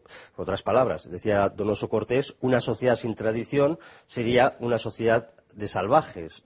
O eh, Víctor Pradera dice la tradición, que es lo pasado, no, es aquello de lo pasado que puede dar fruto, que puede fructificar. Eso es la tradición, ¿no? Y en la medida que esto se conserve, pues yo creo que el carlismo tiene mucho que decir. ¿eh? Decía Vázquez de Mella una frase fantástica, y yo creo que, da a entender lo que es el carlismo. ¿eh? El carlismo pues, ha ido reduciéndose eh, hasta niveles inimaginables hace 50, 100 años, pero yo conozco muchos carlistas, eh, casi mil carlistas, puedo decir que conozco personalmente. Entonces Vázquez de Mella decía, en los momentos de crisis suprema, eh, que es un poco lo que estamos viviendo en España, en momentos de crisis suprema, dice, los más humildes son los que ven las cosas más claras que los más hábiles. ¿eh? Entonces yo creo que el carlismo representa ese pozo de sentido común, ese último humus que queda de cristiandad, de hispanidad, Y si alguien quiere que desaparezca el carlismo, pues sería una pena, porque desaparecería España, simplemente. ¿eh? Por lo tanto, eh, mm, decir que el carlismo ya no tiene ninguna función, ningún sentido, ninguna finalidad, pues también será decir, bueno, pues que España tampoco ya no tiene. La llamaremos España, la llamaremos Estado español, integrada en la Unión Europea y tendremos el euro. Pero ya no será España. ¿eh? Y, y yo creo que esa es la esperanza del carlismo. Estoy muy de acuerdo con Javier y esto me permite prolongarlo un poquito con otra, con otra voz, pues quizá decir, creo, lo, lo- mismo. El carlismo no debe ser una ideología, la reducción del carlismo a ideología es su muerte, pero es un conjunto de principios sólidamente trabados cuya aplicación a los momentos históricos eh, puede ser más o menos compleja, pero en momentos como este, en, lo que- en los que se está produciendo el desmoronamiento del Estado liberal, pues el carlismo de alguna manera aparece como el resto de Israel, es decir, como el, el que conserva una serie de principios que son los principios salvíficos, que no son otros que los de la tradición católica, que ha sido capaz de superar todos los embates del, del liberalismo, de la revolución, a través de sus distintas metamorfosis hasta llegar a Si me permites, eh, perdona, eh, pero es que yo creo que es muy, muy interesante sociológicamente. Hasta, hasta hace 30, 40 años, las los carlistas eran casi prácticamente por sucesión familiar, ¿no? Y hoy gente, carlistas jóvenes que puedas conocer, la inmensa mayoría de personas que conocen al carlismo y entran en el carlismo y militan en el carlismo, son jóvenes que no tienen, digamos, hilación con el con familiar. ¿eh? Digamos, han conocido el carlismo y precisamente an- ante lo que tú dices, ante esta especie de debacle, ¿no? De, todo un cosmos que se, que, que se viente, que se, nos está hundiendo, pues para ellos el carlismo es como, como algo absolutamente nuevo, algo absolutamente, una renovación, ¿no? De, de- posibilidad de tener una experiencia política, ¿no? En ese sentido más pleno. ¿Y cuáles son estos principios? Pues son los principios de cualquier constitución natural e histórica y concretamente los principios de la constitución natural e histórica española. En primer lugar, el fundamento religioso de la autoridad política. No hay poder que no venga de Dios. Sus formalizaciones han chocado recientemente con las doctrinas deletéreas de la libertad religiosa derivadas del Vaticano II, pero cada vez más se va viendo que esa es una doctrina insostenible eh, porque, verdaderamente conduce al desmoronamiento moral de las sociedades. Después, que la articulación de los cuerpos políticos eh, múltiples a través de una sociedad de sociedades, pero es que esto se, se evidencia, eh, se evidencia que esto es lo que ha desaparecido. Hoy se llama sociedad civil al business, se llama sociedad civil a los lobbies. Eh, no hay sociedad civil. La verdadera sociedad es la que falta y esa sociedad es, es verdaderamente la que encarna en la idea de patria fueros con una concreción este, regional, pero, eh, pero no solo. Y finalmente la monarquía es el gobierno personal, es decir, frente al artefacto del Estado moderno, que también se desmorona, la monarquía es, es el poder personal y sacral. Lo que pasa es que hoy la monarquía no existe.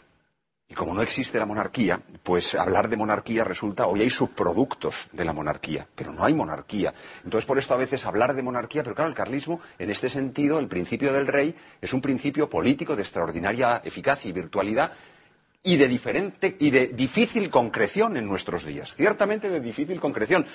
Lo que ocurre es que, como digo, estamos en un momento de debacle, de descomposición. Entonces, lo que, lo que un día parece imposible, al día siguiente puede ser posible. Morras, y por citar un autor heterodoxo dentro de la tradición del legitimismo monárquico, Morras explicaba de una manera magistral que en política la desesperación era una estupidez, que en la vida humana, en la vida personal, uno puede caer en la desesperación, porque los mimbres de nuestra vida son tan escasos que eh, uno en un momento se puede ver aplastado por los acontecimientos, caer en depresión profunda, pero que los pueblos están hechos de tal cantidad de factores, la providencia de Dios que los gobierna son de tal tipo que lo que parece asentadísimo un día, al día siguiente se ha, se ha ca- desmoronado por los suelos.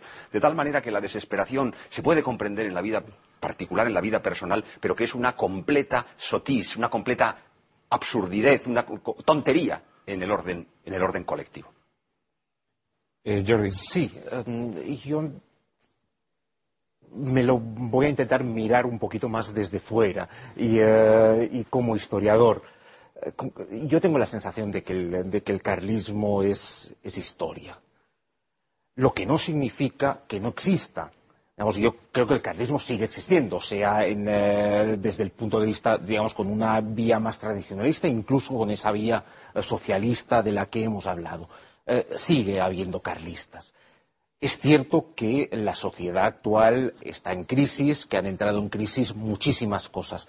De lo que yo no estoy convencido es de que ese descontento, dicho de alguna manera, sea capaz de captarlo eh, el carlismo. Esa es mi duda. Digamos, estando de acuerdo en que, por una parte, hay descontento, que, la sociedad está en crisis en muchos niveles, que el carlismo existe, pero yo tengo dudas si, digamos, ese descontento, eh, digamos, se va a derivar hacia el carlismo. Yo tiendo a pensar que el carlismo ha tenido un peso y un, y un papel importantísimo en la historia de España, pero eh, tengo más dudas de que con ese nombre y como continuidad pueda captar esa crisis. Quizás algunos de los valores, elementos que ha vehiculado el carlismo sí pueden captar eh, y, hacer que en torno suyo se reúna gente, pero no sé si como carlismo. Esa es mi.